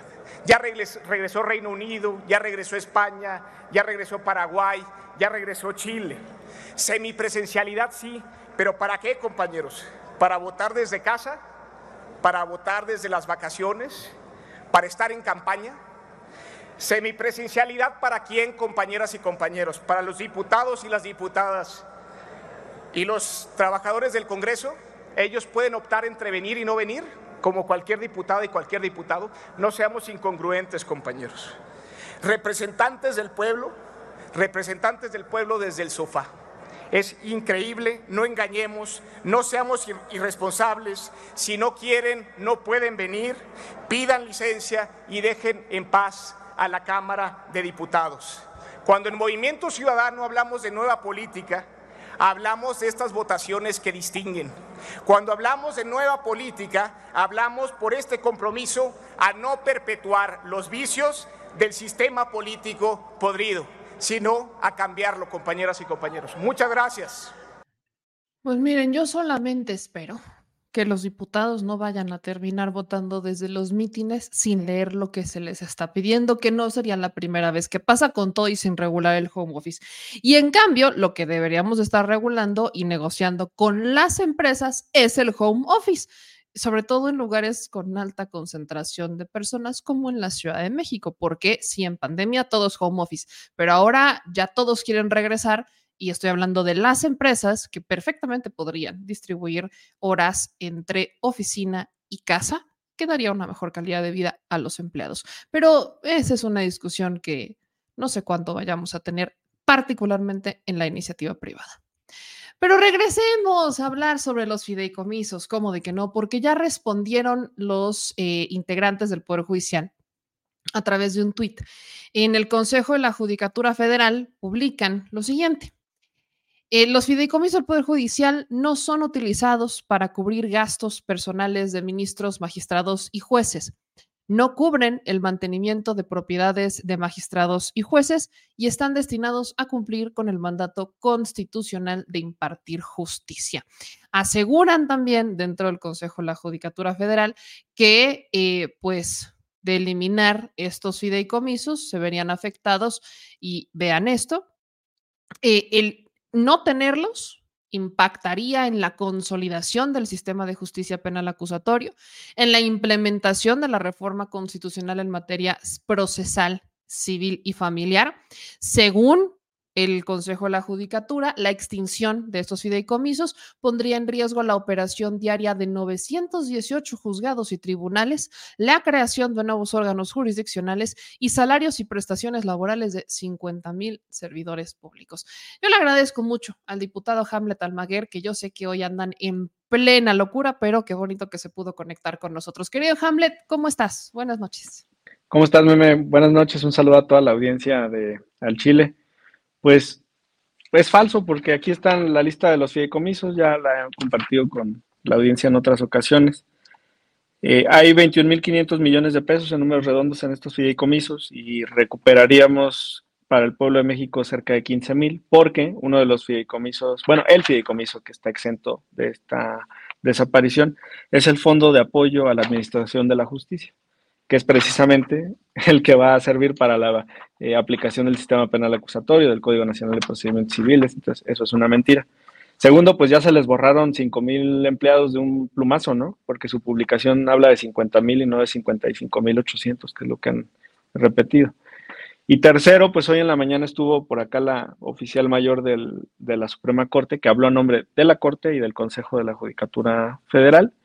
Y tuve la oportunidad de hacerle una pregunta directa, expresa, sobre el fondo de alimentos, una de las partidas que hay en el presupuesto del 2024 por 386.3 millones de pesos y textualmente habla la partida de alimentos para mandos superiores. Entonces le pregunté quiénes eran esos mandos superiores, eh, cuántos eran y pues ahí está, la, ahí está la pregunta y la respuesta en mi cuenta de Twitter, pero el punto es que quiso ganar tiempo, eh, quiso dejar de responder, el presidente de la comisión le dijo no responda y entonces pues ya por fin confesó que son 1.767 servidores públicos, que son los que corresponden a esta cúpula eh, dorada. Entonces, los propios nombres de los fideicomisos también hablan de mandos superiores. Mira, fideicomiso 8692, pensiones complementarias para magistrados y jueces, jubilados.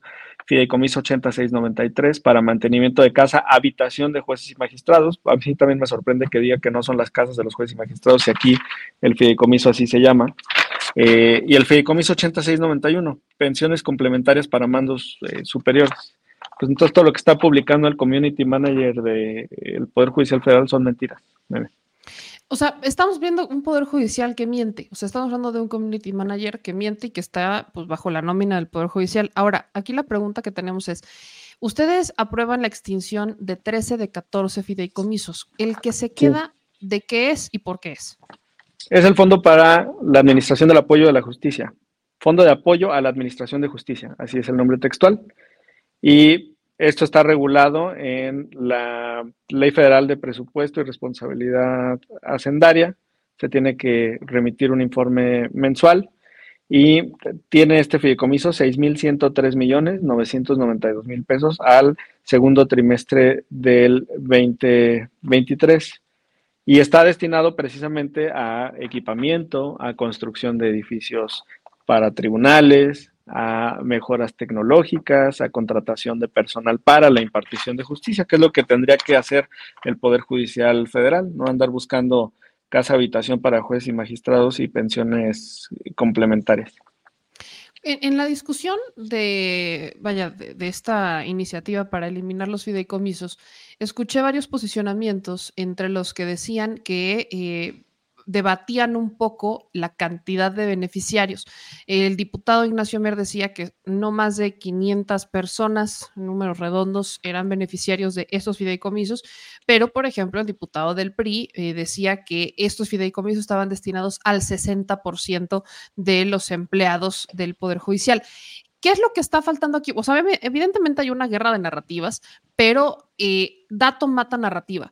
Los datos con los que ustedes argumentan esta iniciativa están fundamentados en la auditoría o de dónde salen todos estos datos para decir, aquí está mi argumento, para decir que estos fideicomisos no salen ni del, porque aparte escuchaba, ¿no? Que, que decía el mismo diputado del PRI, Marco Antonio, que salen de sus, de su dinero. O sea, que es dinero de los jueces, dinero de los ministros, dinero de los empleados, casi, casi ponía, eh, decía que hacían tandas para llenar los fideicomisos y que entonces ya teniendo sus fideicomisos, pues el dinero era de ellos y ya jalaba el tema de la autonomía y ta, ta, ta. Entonces, todos estos datos que ustedes usan para matar esta narrativa, ¿de dónde salen? Bueno, si me permites apagar la cámara, te voy a mandar ahorita un link para que tú misma puedas hacer el proceso de consulta, ¿va? Dame un minuto, un segundo. Vamos a ver. Este va a ser uno de los. Ok.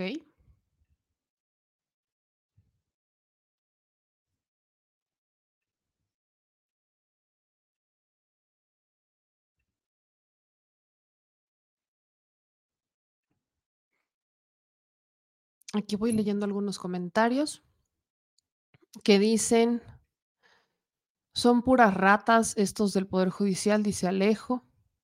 Luego dice Julio César, lo importante es que tiene que rendir cuentas del fideicomiso que se autorizó.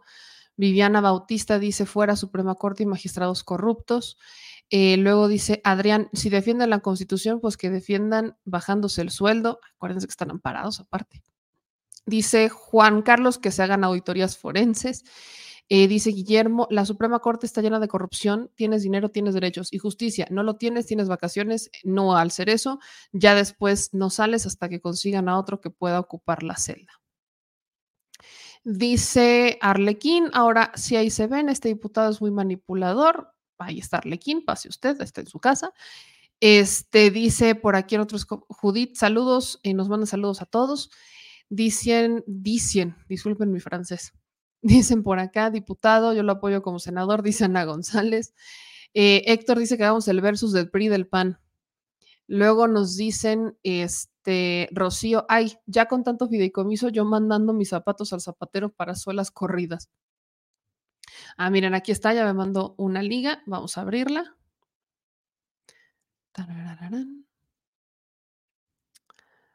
Ah, caray. Ah, caray. Listado de personas con la prestación de pensión complementaria al 30 de junio del, del 2023 es una lista de 25 personas. 25 personas. O sea, ahorita se las voy a ir enseñando, pero es que sí está canijo. O sea, 25 personas. 25. Nada más. Vean, se las voy a ir poniendo. Aquí está. Mira, para que, para que no crean nada más en el documento del PDF, eh, te mandé ahorita un Word en donde tú puedes dar clic en las ligas. Ok. Para que vean que el proceso lo estás haciendo tú, no que yo te estoy dando la, lista así pura. Entonces puedes escoger así el primero, ahí viene el hipervínculo. Ajá, y aquí vienen todos o sea, los, los informes. Pues. Sí, sí, sí. Ahí donde dice transparencia, donde está el cursor, por ejemplo, dale clic a ese. A ver, vamos a picarla acá. Y déjenme, se los comparto. Aquí está, la Liga de la Suprema, dice... Bájale tantito y ahí te va a salir beneficiarios. Abajo, abajo, abajo, abajo. Padrón de Contrato, beneficiarios. padrón de beneficiarios, ¿ok? Y la siguiente página que me abre es esta. Listado de personas con la prestación de pensión complementaria al 31 de marzo del 2017. Esto fue 2017. Fíjate cómo, meme, tú estás visitando en ese hipervínculo la página del Consejo de la Judicatura Federal. Y de manera mañosa no tienen actualizada la información al 2023. Pero tú estás haciendo el proceso. ¿Y cuántos son ahí? Como 125 trabajadores, ¿no? 120. Ok, en uno de los fideicomisos. El otro documento PDF que te mandé es eh, ya el actualizado al 2023, no con este hipervínculo, sino a través de otra fuente pero toda la audiencia puede hacer el mismo proceso que estás realizando. Aquí. Ese es de 85 personas, ¿no? Este es de 25 personas. O sea, este es el del listado de, con la prestación de pensión complementaria al 30 de junio del 2023, es con 25 personas. O sea, en 2017, que es el que tienen publicado, salen más beneficiarios de un fideicomiso, ciento y tantos, y no está actualizado a la fecha. ¿No se supone que por transparencia ellos lo deberían de estar actualizando? Sí, pero son fideicomisos diferentes, Acuérdate que son, este, por de la corte son seis, entonces, por eso te decía, un fideicomiso tiene 25 personas, otro fideicomiso tiene 120. El punto es el número que dio mi coordinador Nacho Mier y es acertado, no pasa de 600 personas. Si consideras un universo de 55 mil trabajadores del Poder Judicial, estás hablando del 1.1%. Otra vez es una cúpula. Sí, o sea, es, es, nada, son solamente los que están en una cúpula de no más de Vaya, no, llegas ni siquiera al, al, 10% de los empleados del Poder Judicial, que bien decías, pasaron de 55 mil ahora a 50 mil. Ahora, la, pregunta que te hago a todo esto es, ya que debaten el tema de la extinción del fideicomiso, todavía falta que continúe el proceso en el Senado y demás, ¿cómo va a estar el tema con el dinero? Porque eh, argumentaban los del PRI que eh, el dinero, aunque se eliminar el fideicomiso es del Poder Judicial y entonces regresaría a la tesorería, pero del Poder Judicial. Entonces, ¿esto es cierto? No, pues el transitorio dice que lo tienen que mandar a la tesorería de la federación. Ok.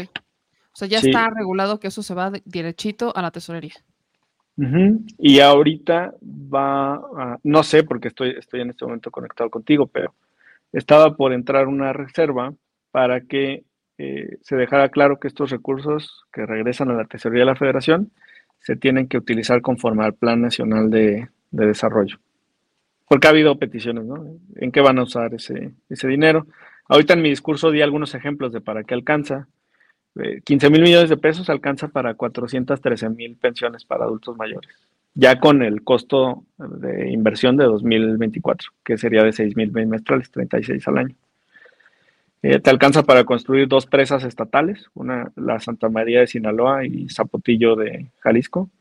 Zapotillo le va a dar agua a 5.3 millones de habitantes de la zona metropolitana de Guadalajara. Y Santa María sirve para todo el distrito de riego de Sinaloa, que es el granero del, del país. Te alcanza para cinco hospitales regionales, por ejemplo. O sea, es que Entonces, se, van a usar en eso. públicas importantes. Magnas, sí.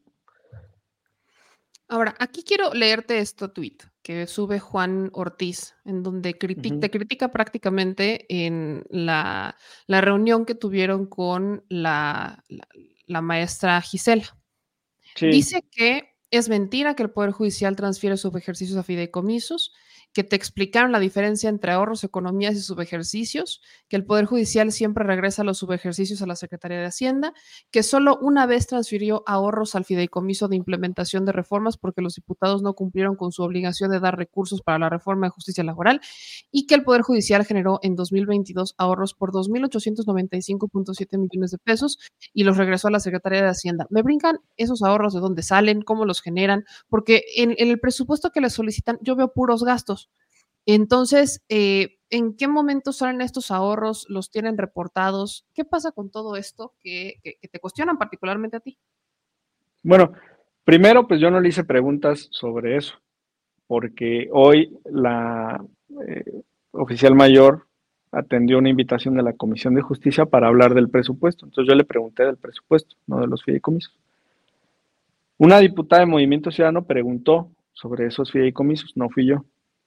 Le precisé a esa diputada que en las páginas 27, 31 y 20 del dictamen de los fideicomisos señalaba claramente la Auditoría Superior de la Federación que tenían recursos suficientes para garantizar 72 años y 100 años de pensiones para jueces y magistrados y mandos superiores. La oficial mayor aceptó, y el video es público, que en efecto en 2018 recibieron esas observaciones de la Auditoría Superior, que modificaron el esquema de cálculo, que utilizaron más recursos de los que estaban en los fideicomisos y no todo cargado al gasto corriente, aunque sigue siendo un porcentaje minoritario, casi no se usa el dinero que está en los eh, fideicomisos. Y con una chicana, pues una trampa, distinguieron entre ahorros, que significa que llegas a la meta que te fijaste dentro del presupuesto, pero no te gastaste todo el dinero que te pediste, que pediste, perdón, a la cámara, y subejercicio, que simplemente no me gasté el dinero que te pedí y no cumplí con la meta. En cualquiera de los, en cualquiera de los dos casos existe un remanente, que es el género. Y existe entonces como precedente una subestimación del gasto, sobreestimación del gasto, perdón. Entonces, eh, ella dijo, no, es que no regresamos, eh, no depositamos en los fideicomisos los subejercicios, pero sí, sí depositaron los ahorros. Y aquí está el nombre del fideicomiso, digo, te lo enseñé hace ratito. Fideicomiso 8687, ahí dice, mira, remanentes presupuestales. O sea, en términos prácticos, el dinero que le sobró. Le quiere llamar ahorro, le quiere llamar subejercicio, le quiere llamar remanente, como le quiera llamar. Es dinero que pidió y no se gastó. Y el director general de administración de la Comisión Nacional de Derechos Humanos estuvo presente también en esta reunión y realizó un comentario, pues la verdad, muy agudo. Dijo, nosotros eh, creemos que no solamente se trata de regresar los recursos a la tesorería de la federación cuando no gastamos, sino que se trata de gastar lo que pedimos. Entonces incluso hubo un cruce entre dependencias sobre el sistema que están utilizando para, para el gasto. Pero los documentos, los documentos hablan. Yo creo que están muy molestos porque hemos pues revelado también con tu ayuda y otros medios independientes el nivel de vida que se dan los jueces y magistrados, los lujos y excesos que, que tienen. Y por supuesto que va a haber reacciones. Pero así como está ese tweet, también está el de mi cuenta, donde se ve claramente que la oficial mayor no quiere responder lo que le pregunté, quiere hacer tiempo, y el presidente de la comisión le dice, no, responda. Y ahí ya confiesa que hay una cúpula que recibe estos 400 millones de pesos de alimentación. Ahí está el tweet, de hecho poníamos el video hace ratito. Hamlet, ¿qué sigue después de esto? Porque también dabas algo, eh, decías algo muy importante en tu discurso en la Cámara, eh, donde mencionabas, no pueden ser juez y parte, están impedidos. para eh, protegerse, llamémosle de manera más simple, ante la extinción de los fideicomisos. Pero estamos hablando del Poder Judicial, que hace no mucho eh, un magistrado echaba atrás una suspensión en contra de Iberdrola, en contra de una sanción de Iberdrola. Estamos hablando de un Poder Judicial eh, que echó atrás, por ejemplo, la propia Norma Lucía Piña y restituye a un juez que había liberado a un delincuente denunciado por la Sedena. Estamos hablando de un poder judicial que ha normalizado y legalizado no solo privilegios, sino injusticias. Entonces, aunque digas, están impedidos para ser juez y parte en esto, estamos hablando de un poder que tiene mañas. ¿Qué es lo que puede pasar o no puede pasar una vez que termine el proceso y supongamos también que en el Senado eh, logran los votos para eliminar los fideicomisos. Es el artículo 126 de la ley orgánica. Si quieres apago cámara para mandártelo también. Dame un segundo. Y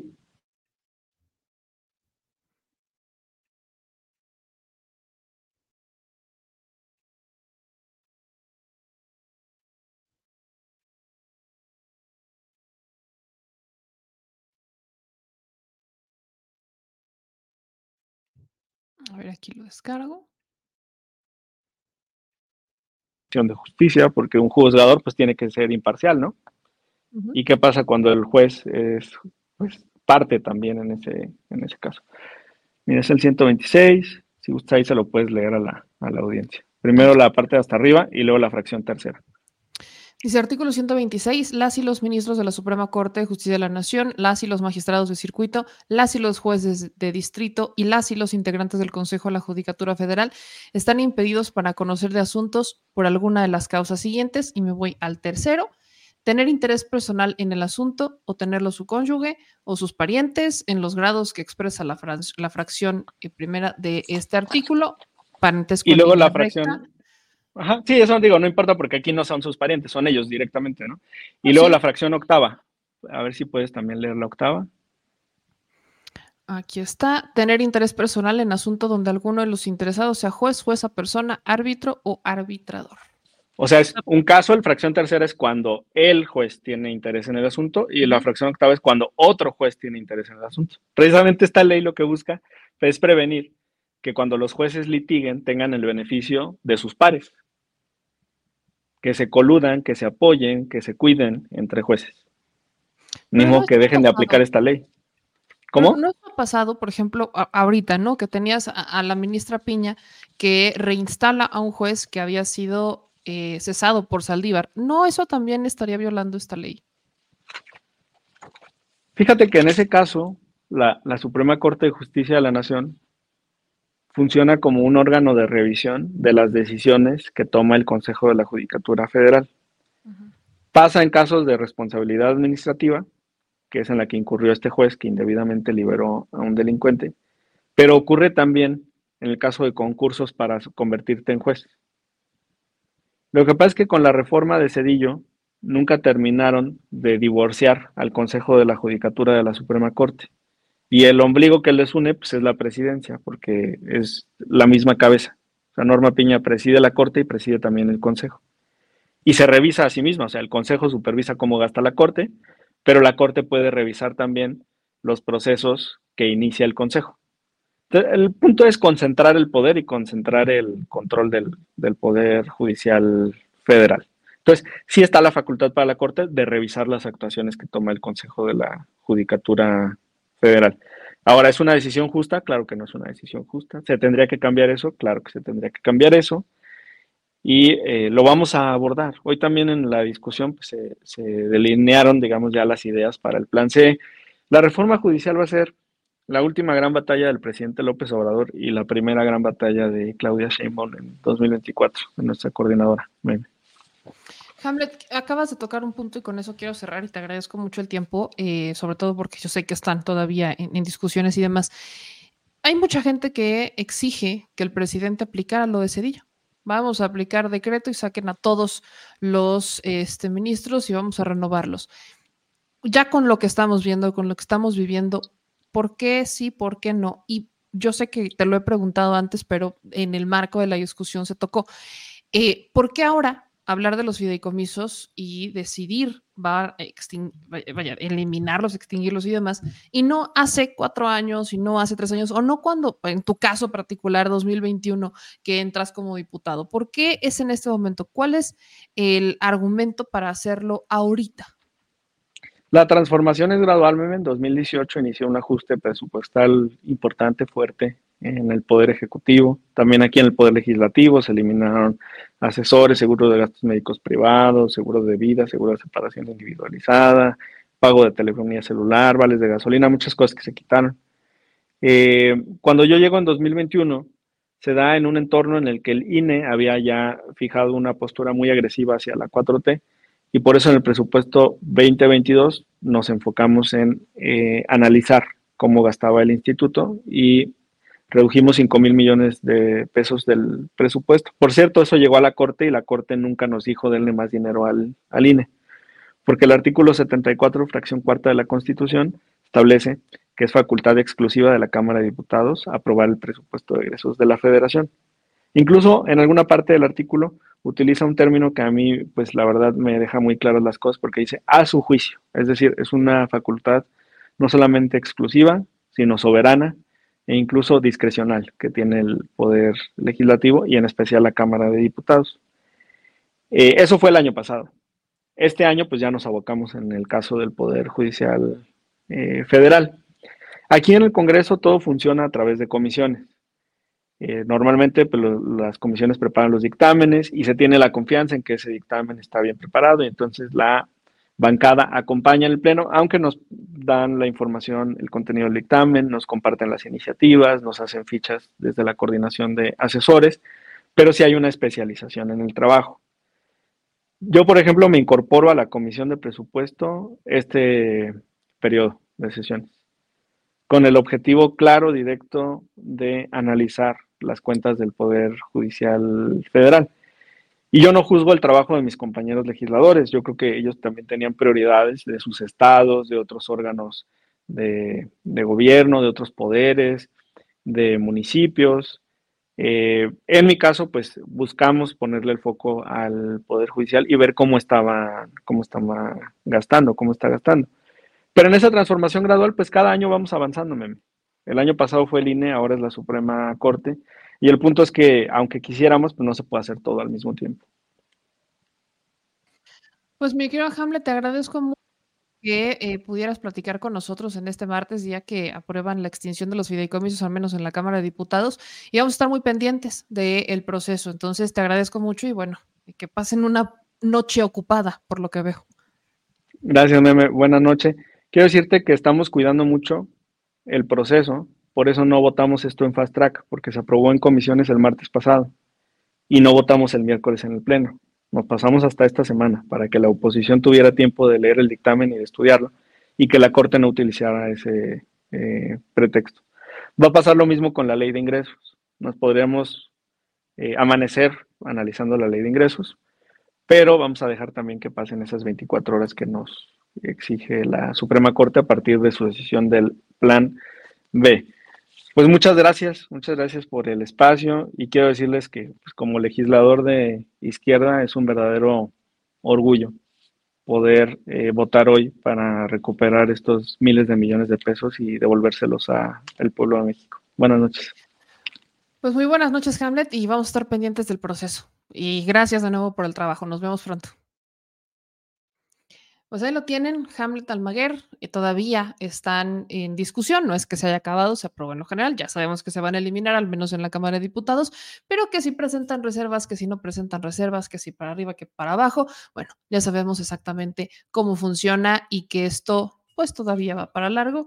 Eh, por eso, insisto, que oh, vaya, imagínense nada más que eh, en discusiones como esta, los diputados digan, me voy a quedar en mi casa y desde aquí vemos, lo hicieron en pandemia y estaba completamente justificado, pero de verdad aventarse eh, una, este, vaya, aventarse esta idea de vivir en home office y trabajar en home office cuando tienen que ir a votar, honestamente no la comparto, así que vamos a ver qué es lo que pasa dentro de estas iniciativas que han estado presentando. Pero vámonos ahora al Senado de la República, porque hoy andamos en legislativos, fíjense, ¿se dan cuenta? Hoy andamos en momentos legislativos, porque el día de hoy en el Senado de la República se dio una, pues se dio la comparecencia de la secretaria de Relaciones Exteriores, de Alicia Bárcena, en la que ella eh, habla sobre el caso de Israel y Palestina. Leía en los comentarios que me decían, me, parece que eh, la canciller se le volteó al presidente Andrés Manuel López Obrador porque la canciller ha condenado lo que pasa, o sea, el ataque terrorista de Hamas hacia Israel y también condena lo que pasa con Palestina. Pero el presidente ha hablado de un discurso de paz. Entonces, quiero ponerles el posicionamiento de Alicia Bárcena para que saquemos nuestras propias conclusiones. No es nada más que ella eh, condenó una cosa y la otra no. Ella ha condenado que, por ejemplo, en el caso de Israel, eh, no hayan abierto este corredor humanitario para dejar salir personas y que se esté complicando el, eh, vaya, el apoyar a los connacionales o rescatar a los mexicanos que todavía están varados en la zona. Y la frase de Alicia Bárcena es, hasta en la guerra hay reglas. Entonces, sí hace un, sí condena lo que pasa con Hamas, pero también hace un reclamo hacia Israel. Vamos a escuchar un poco de la comparecencia de Alicia Bárcena en el Senado de la República. Tuyo la oportunidad de dar cuenta del quehacer de nuestra Cancillería, esta Cámara, representante de la soberanía nacional. El pasado 13 de junio, el presidente López Obrador me invitó a asumir el más alto cargo de mi vida profesional en México, dirigir la Secretaría de Relaciones Exteriores. Acudo con gusto a rendir el informe institucional de la glosa correspondiente al periodo del quinto año de gobierno. Destacaré los hitos más relevantes del trabajo de la Secretaría y agregaré puntualmente algunas acciones que hemos impulsado para dar continuidad. Con América del Norte, la Cancillería promovió acciones para consolidarla como una de las regiones geoeconómicas más competitivas a nivel mundial. Los vínculos políticos con Estados Unidos y Canadá se estrecharon en la décima cumbre de líderes de América del Norte, realizada en Palacio Nacional del 9 al 11 de enero de este año.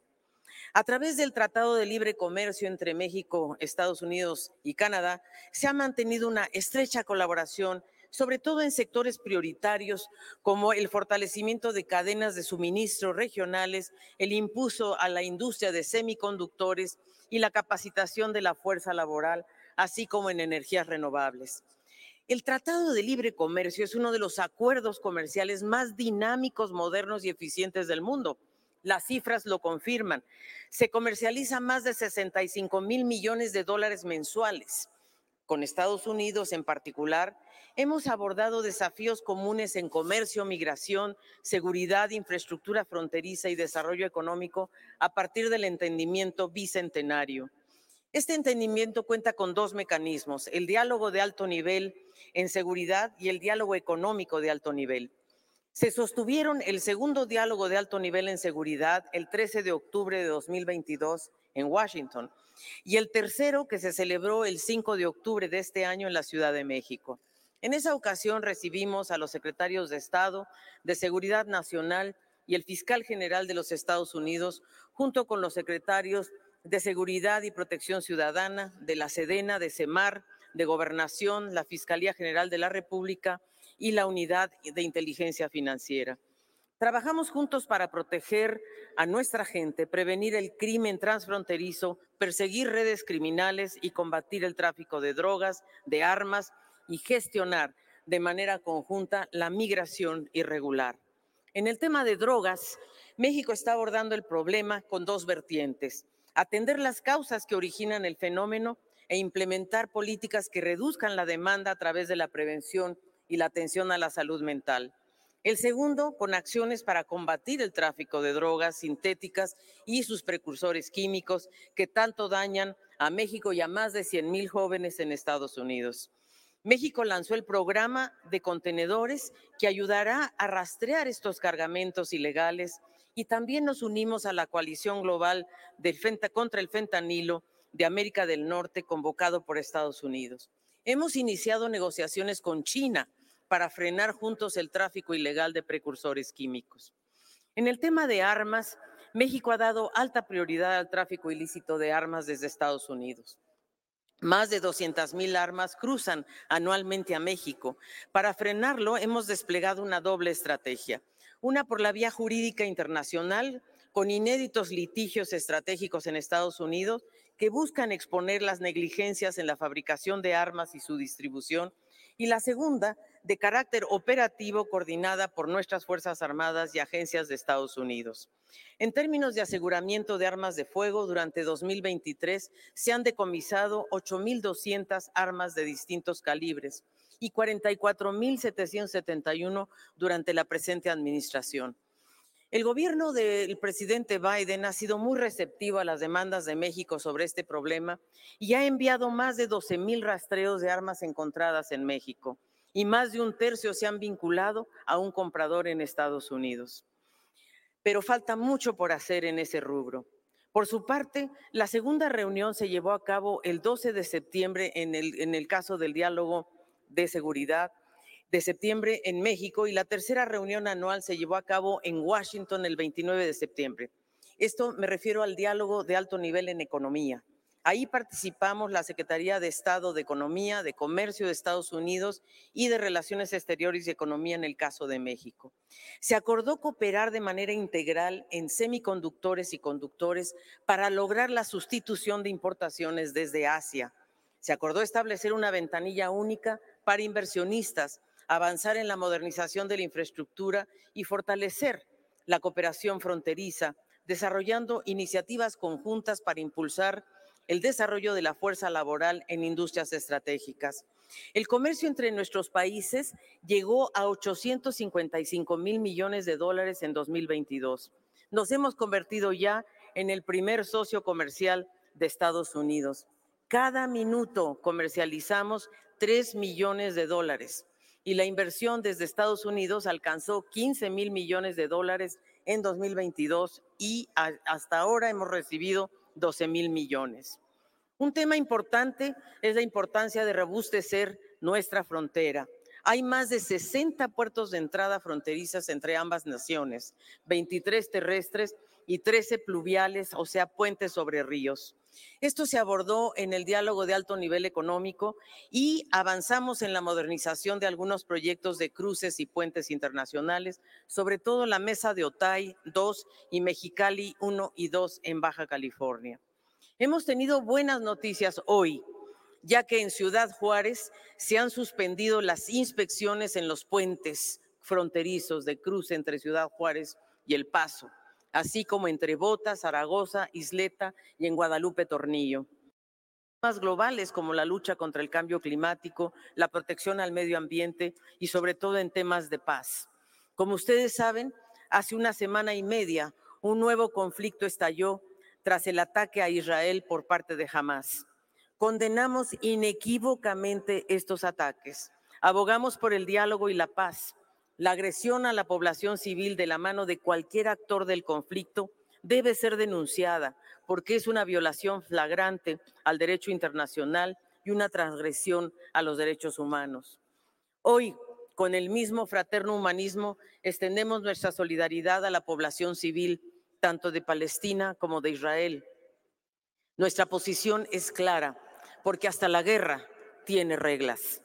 México favorece una solución integral y definitiva al conflicto bajo la premisa de dos estados que atiendan las legítimas preocupaciones de Israel y permita la consolidación de un Estado palestino política y económicamente viable que conviva con Israel dentro de fronteras seguras e internacionalmente reconocidas de acuerdo a las resoluciones de Naciones Unidas. Pero ante este conflicto y el riesgo logramos evacuar a 721 personas mexicanas en cuatro vuelos desde Israel a México, dos puentes aéreos desde Tel Aviv a Madrid, de manera coordinada entre la Secretaría de Relaciones Exteriores y la Secretaría de la Defensa Nacional. gracias a un inmenso esfuerzo de trabajo de nuestros equipos de protección y nuestras embajadas en Israel, Jordania, Palestina y España. De la misma manera, en relación con el conflicto en Ucrania, México ha sido muy claro. Condenamos la invasión rusa a Ucrania porque es violatoria de la Carta de las Naciones Unidas y el derecho internacional. En el Consejo de Seguridad de Naciones Unidas subrayamos el imperativo de que se aplique el derecho internacional en materia de integridad territorial y urgimos también a poner fin a la escalada armamentista. Amigas y amigos, para construir un mundo mejor, igualitario y justo, es imprescindible mantenernos firmes en nuestros principios. Participó la Secretaría en las Asambleas Generales 77 y 78 de las Naciones Unidas para promover un nuevo paradigma de desarrollo y cooperación.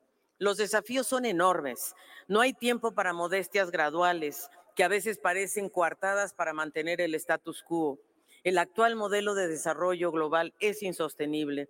El 2030 está a la vuelta de la esquina y no lo alcanzaremos a menos que hagamos saltos cualitativos audaces y valientes. En ambas sesiones se abordaron los objetivos de desarrollo sostenible y la importancia de aumentar el financiamiento para el desarrollo y abordar la crisis climática. A su vez, el gobierno de México eso es, eso es lo que ahí sí hay una diferencia en el caso de Israel y Palestina, pues sí tiene similitudes el discurso de la canciller Alicia Bárcena, pero en el caso de Ucrania-Rusia, ahí hay una diferencia, porque hace una condena a la invasión de Rusia a Ucrania, pero no hace mención de los actos de Ucrania en contra de, este, pues de dos, de dos pueblos como tal. Actos que llevan años y asesinatos que llevan años. Esas son las diferencias de Alicia Bárcena eh, como canciller eh, con el discurso del presidente López Obrador, que sí hay una diferencia, como lo pueden ver, pero pues también está en la libertad de decirlo. Ahora, es la canciller y no debería de tener bajo, o sea, sí hay una autonomía lo que ustedes quieran, pero también debe de haber congruencia entre lo que dice el presidente y lo que dice la canciller, porque no se puede mandar sola. Estamos hablando de una estrategia conjunta. Habrá que ver qué dice el presidente, que no creo que tampoco vaya a, a decir algo distinto a esto, más que un reconoce que es una persona que piensa de manera autónoma y que ha actuado bajo los estándares que está exigiendo la Cancillería. ¿Y qué otra cosa podemos decir respecto a la comparecencia? Que sobre todo para nuestros paisanos, que hay un análisis que están haciendo respecto a los empleados del Servicio Exterior Mexicano, que es uno de los temas más pendientes, y eh, también respecto a la migración. Sabemos que es el tema más importante que se va a abordar ya bajo el mando de Alicia Bárcena como secretaria de Relaciones Exteriores. Eh, habla mucho respecto a cómo deberían de abordarse las causas y cómo Estados Unidos está muy consciente y está muy abierto a las negociaciones o a las propuestas de México, pero pues así llevamos cuatro años con Estados Unidos diciéndonos que sí, pero dejándonos como novia de pueblo porque nunca nos dice cuándo. Entonces, eh, Alicia Bárcenas está dando un informe de lo que a ella le toca construir en estos meses y de lo que deja eh, Marcelo Ebrard, porque recordemos que prácticamente está entrando con eh, la estructura de Marcelo Ebrard con la que dejó, porque también muchos de ellos se fueron a su campaña y ahora lo siguen. Entonces, ahí están las diferencias. Sí hay una diferencia en la narrativa, pero yo no le llamaría traición, yo solo le llamaría que tiene una autonomía de pensamiento, solo que de gestión, pues ahí sí que es lo que manda el presidente, donde manda capitán, no gobierna marinero. Habrá que ver qué responde el presidente en la mañanera. Y me voy con otros dos temas, uno que también es internacional para todas y todos ustedes y tiene que ver con las giras de Claudia Sheinbaum. Para todos nuestros paisanos de Los Ángeles que están pendientes de que Claudia vaya a hacer eh, presencia en la Placita Olvera, pues ya hubo un ajuste en la gira derivado de la decisión del Instituto Nacional Electoral de que no puede hacer eventos al aire libre, sino que tienen que ser a puerta cerrada. Y esto es lo que dijo Claudia Sheinbaum respecto a su visita a Los Ángeles este próximo sábado 21 de octubre. Le pregunta qué va a hacer.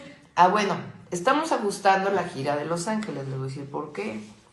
Porque el día de ayer el INE emitió una resolución en la Comisión de Quejas que dice que ya no podemos hacer eventos abiertos. O sea, es increíble que un partido político no pueda hacer proselitismo político, pues es su principal función como partido político para la participación electoral y la información a la ciudadanía.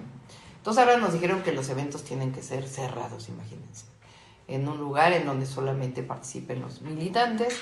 Entonces íbamos a estar en la plaza en Los Ángeles, entonces ya lo estamos cambiando. Entonces esténse pendientes para que les podamos informar todo lo que vamos a hacer en la ciudad de Los Ángeles. Ahí vive mi hermana, por cierto, como muchos mexicanos y mexicanas que tenemos familiares en Estados Unidos. Mi hermana también se fue a vivir ahí desde hace pues ya muchos años, ahí nacieron sus hijas. Voy a aprovechar para irla a visitar. Em, y bueno, ya les informamos todo lo que vamos a hacer en la ciudad de Los Ángeles y un hermoso y cariñoso saludo a todos nuestros paisanos y paisanas que viven en Estados Unidos y que dan tanto a nuestro país y a Estados Unidos también. Eh, son millones y millones de mexicanos y mexicanas que sostienen la economía de Estados Unidos y en muchos sostienen la economía mexicana. Y nuestro mayor cariño, agradecimiento y también nuestra solidaridad frente a todas aquellas prácticas y leyes discriminatorias en contra de los mexicanos y mexicanas en Estados Unidos. Pues ahí está. Entonces todavía hay que estar pendientes respecto a cómo va a ser el ajuste, si lo van a hacer en algún auditorio o no sé, pero pues por ahí me preguntaban si el INE tiene injerencia en Estados Unidos. No, no tiene injerencia en Estados Unidos, pero sí en los eventos políticos y sí en lo que hagan los políticos. Entonces, si este es un evento que está siendo organizado en conjunto con el equipo de Claudia Sheinbaum y no exclusivamente mediante una invitación, evidentemente pueden meter mano. Y eh, tan pueden meter mano que pues ahí también están organizando elecciones. Acuérdense que en el proceso electoral 2024 va a haber más consulados que van a ofrecer el voto presencial. Entonces, evidentemente ya empezamos a abrir fronteras respecto al voto, muy obligados por las circunstancias y no realmente por un interés que nació de ellos y de su puro corazón. Y cierro con esta porque hasta entre los medios hay broncas. Fíjense que este es un video que se hizo viral de dos periodistas que se agarraron a trancazos en el Congreso de Sonora. Esto ocurre la tarde de este 17 de octubre, mientras estaban por entregar la presea del poderío de las mujeres sonorense 2023. Eh, estamos viendo, vamos a ver en las imágenes, a Erika Yaguno, que se le va a Mirta Castro, las dos son las que protagonizan esta, esta escena de trancazos, pues Erika señala a Mirta de ir de oficina en oficina pidiendo chayote, por lo que Erika argumenta que dejaba en mal el nombre de las demás periodistas de la entidad sonorense. Vean nada más esta escena porque no solo los diputados agarran a trancazos, también entre reporteras. Sáquese de aquí. Aquí todos los que vinimos estamos, vinimos desde temprano a... Dámelo. Dámelo. No, dámelo. Dámelo. Dámelo.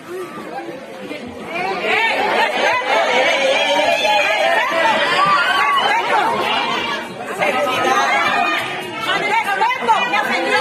¡Me ofendió! ¡Me ofendió! ¡Me ofendió ella! ¡Ella me arrebató el teléfono! ¡No! ¡Ella me arrebató el teléfono! ¡Ella me arrebató abrió la cara! ¡Me está grabando sin mí! ¡Suéltame! ¡Suéltame! ¡Está grabando sin mí! No te vengas a parar aquí al Congreso porque es público. ¡No seas pendeja! ¿Y quién dice que no me voy a parar aquí, señor? Mirta. Si algo he aprendido en la vida es a defenderme de esas escorias. Mira, Ándale, escorias. Mira, ahí va, ahí va. Ahí va. Sí, ahorita lo voy a agarrar yo afuera. Agárrame y verás. Sí, ándale, ándale, te robo de pueblo, cabrón. Mira.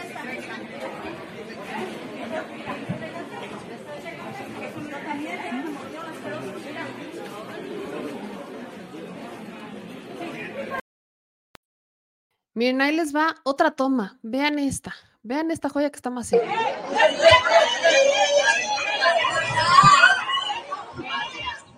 ¡Me ofendió! ¡Me ofendió! ¡Me ofendió ella! ¡Ella me arrebató el teléfono! una buena cara. Me está grabando sin mí. Suéltame. Suéltame. Suéltame. No te vengas a parar acá con eso porque es público. No seas pendeja. ¿Y quién dice que no me voy a parar aquí, señora? Mirta. Si algo he aprendido en la vida es a defenderme estas escollas. Ándale, escollas.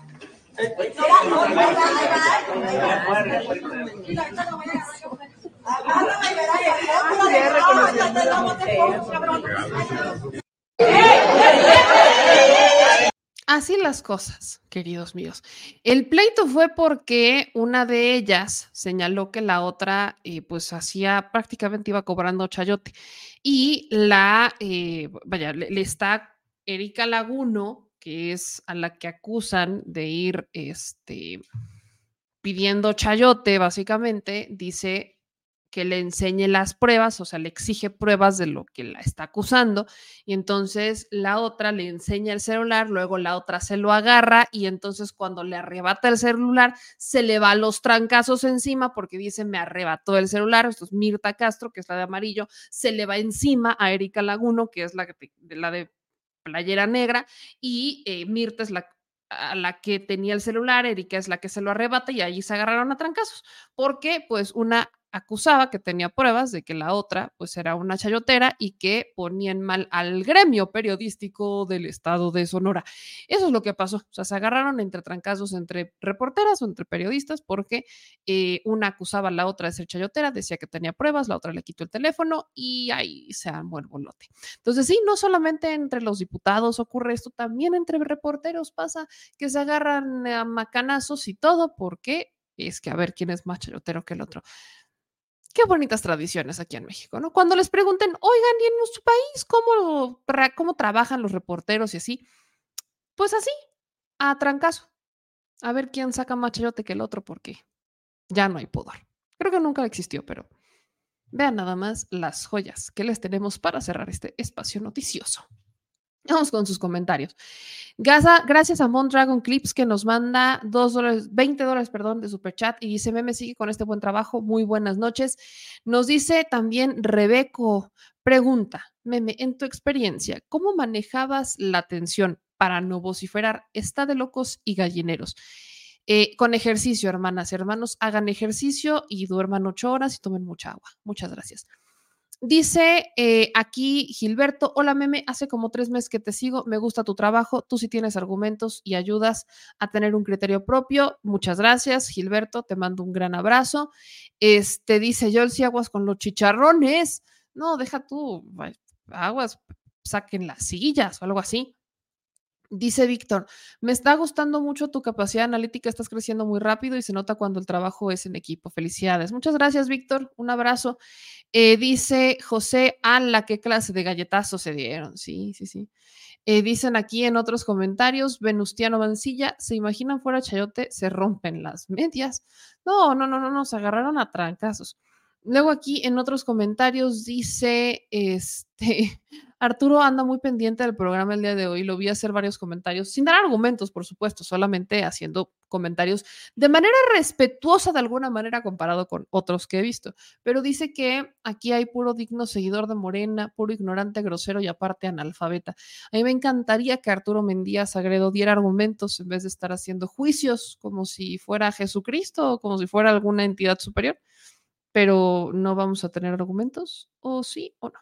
Dice Leticia, me, me, preocupa lo que dijo hace unas horas campechaneando sobre una propuesta de presupuesto de Xochitl y pidiendo que 22 diputados de Morena traicionen al movimiento. Sí, no hablé del tema, lo platicaremos mañana, pero sí, efectivamente, Xochitl hizo una presentación del contrapresupuesto. Miren, está haciendo campaña, esta es la neta, Xochitl está haciendo campaña desde la Cámara de, de Senadores algo que ya le deberían de haber impedido, algo que el INE reconoce que está haciendo y que ha denominado que son actos anticipados de campaña, pero que no ha sancionado debidamente. Y Xochitl en realidad les voy a, o sea, lo presenta como un presupuesto propio o como una idea de campaña, básicamente, pero son simples reservas que van a intentar meter en el, entre el PRD. Pues es lo que va a pasar.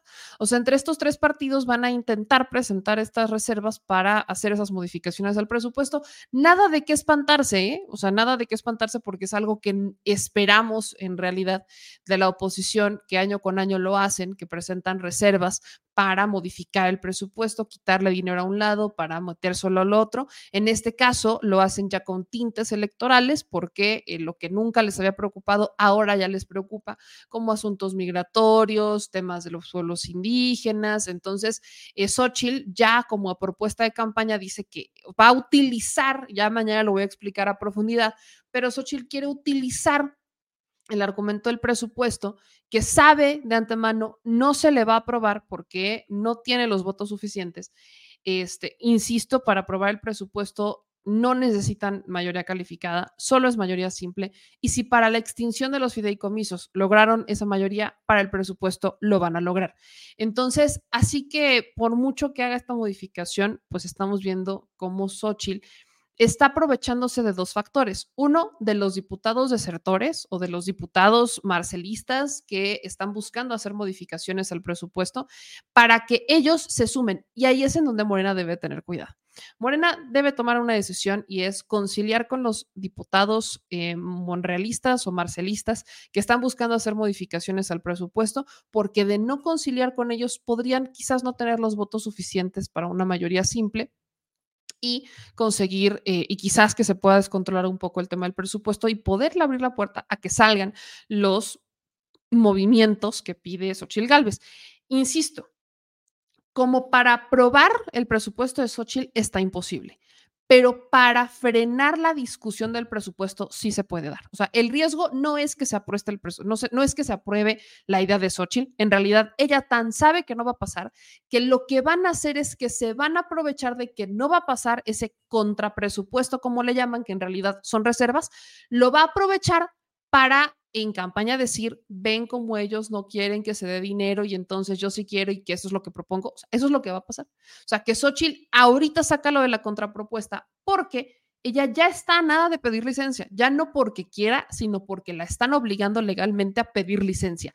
Ella tiene que pedir licencia antes del 20 de noviembre. Y aunque el presupuesto teóricamente tiene que aprobarse el 15 de noviembre, normalmente, tomando en cuenta la oposición, se llega a extender el periodo y lo terminan aprobando a punto de irse de vacaciones el 15 de diciembre. Entonces, a Xochitl ya no le va a quedar tiempo para discutir como tal el presupuesto y por eso están haciendo lo que están haciendo en este momento.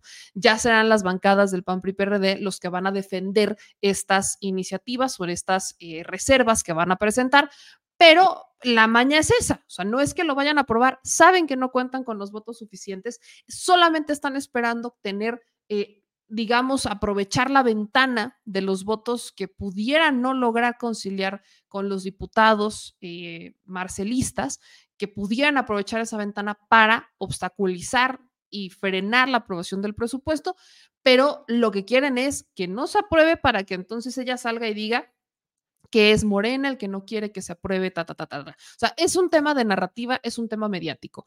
Eh, Morena tiene que tener mucho cuidado, pero no con Xochitl, sino con los diputados de eh, aliados a Marcelo Ebrard que están buscando hacer modificaciones, no como las de Xochitl, pero sí algunas modificaciones. Entonces van a tener que conciliar con ellos para evitar que se abran estas ventanas. No es de preocuparse en realidad, solamente es de ocuparse. Y ahí es donde Nacho Mier tendrá que entrar. Si es que no, ya se va también porque busca ser candidato de Morena a la gubernatura del estado de Puebla.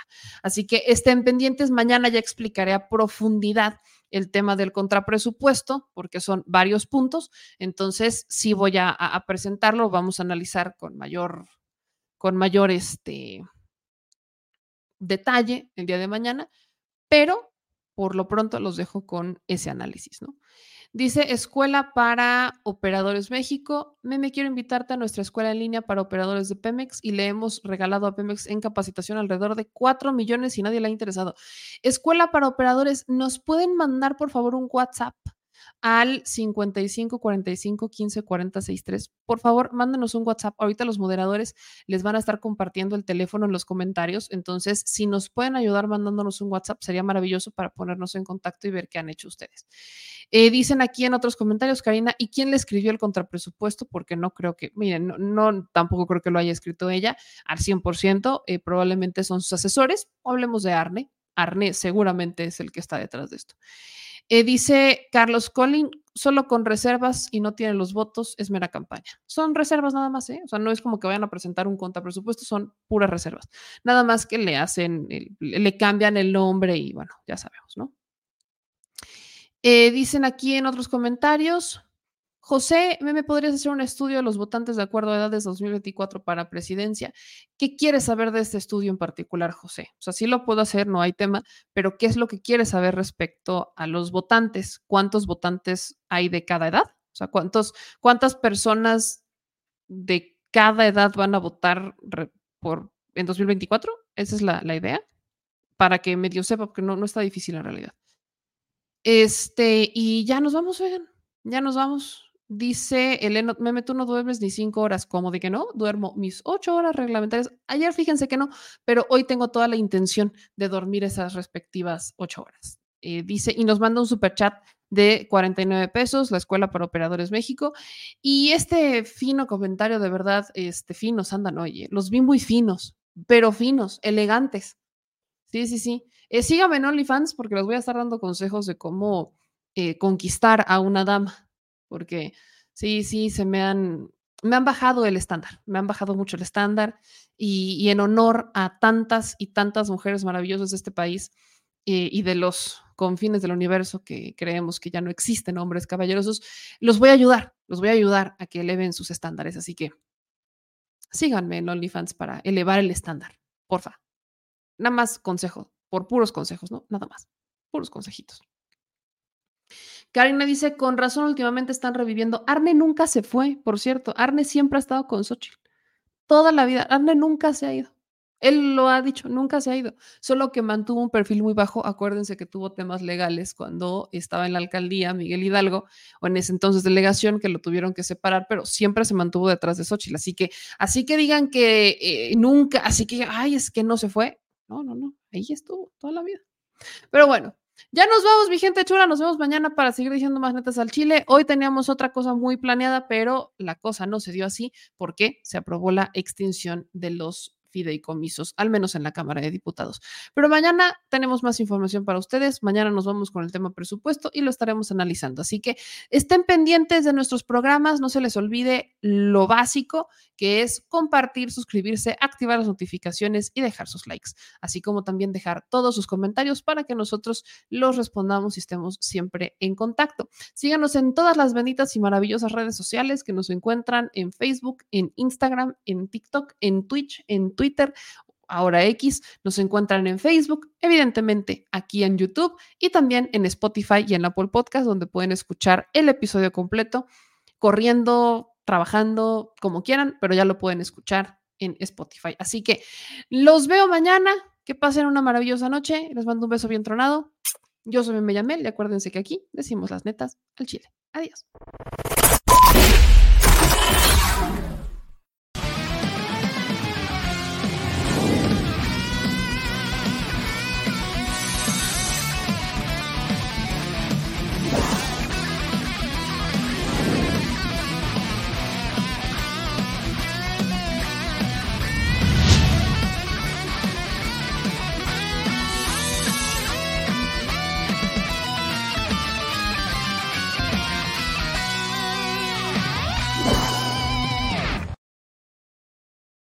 Mexicana y mexicano residente en el extranjero. Recuerda que a partir de este primero de septiembre podrás inscribirte en la lista nominal para votar en la elección presidencial del 2024.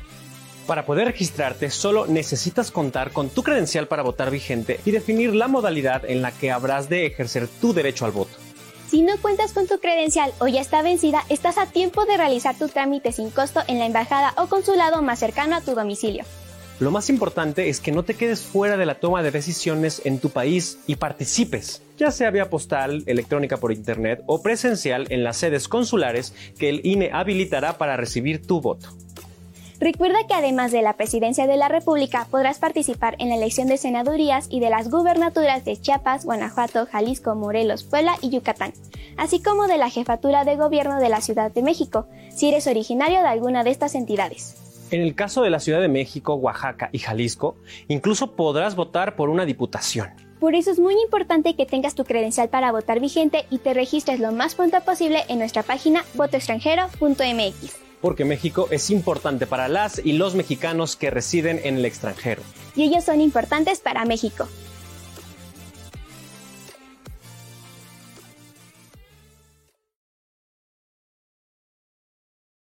Al Chile, la indiferencia es el peor enemigo de todos y más de los animales. Los últimos datos del INEGI señalan que en México existen cerca de 18 millones de perros y alrededor del 70% viven en las calles, es decir, casi 13 millones han sido abandonados, extraviados o nacieron en las calles. Esto posiciona a México como el primer país de América Latina con mayor índice de perros abandonados y también con mayor indiferencia al tema. El abandono es un fenómeno que afecta a perros y gatos de todo tipo, no entiende de edades o de razas, el 20% de perros y el 11% de gatos abandonados son de pura raza, mientras que el resto son mestizos. Por otro lado, la mayoría de perros y gatos llegan al refugio en la edad adulta, aunque también son recogidos cachorros y animales de edad avanzada. El maltrato animal también está presente y nuestro país aún está en pañales, pese a que se está comenzando a legislar para crear sanciones más severas a quienes cometan ese tipo de delitos. Por eso es importante la participación ciudadana y pedimos tu ayuda. Es hora de dejar de callar y ayudar a darles voz a quienes siempre están ahí para darnos una patita. Educar, esterilizar, identificar, reflexionar y adoptar es básico para revertir la tendencia. Pero si tú no tienes la posibilidad de adoptar o rescatar, ayuda a diferentes organizaciones que ya lo hacen. Angelitos peludos,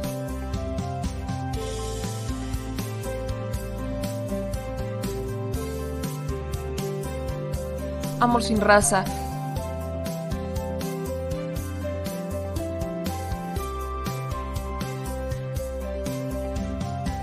Frida Puebla.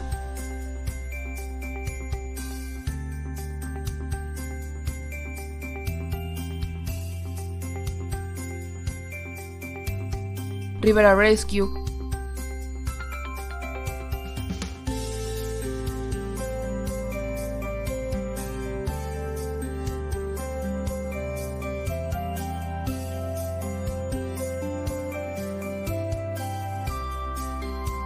Voz Animal MX.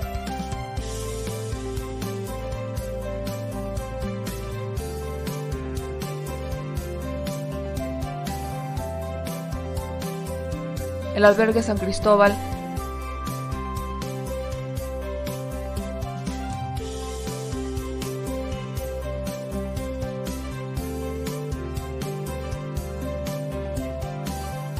Fundación Toby.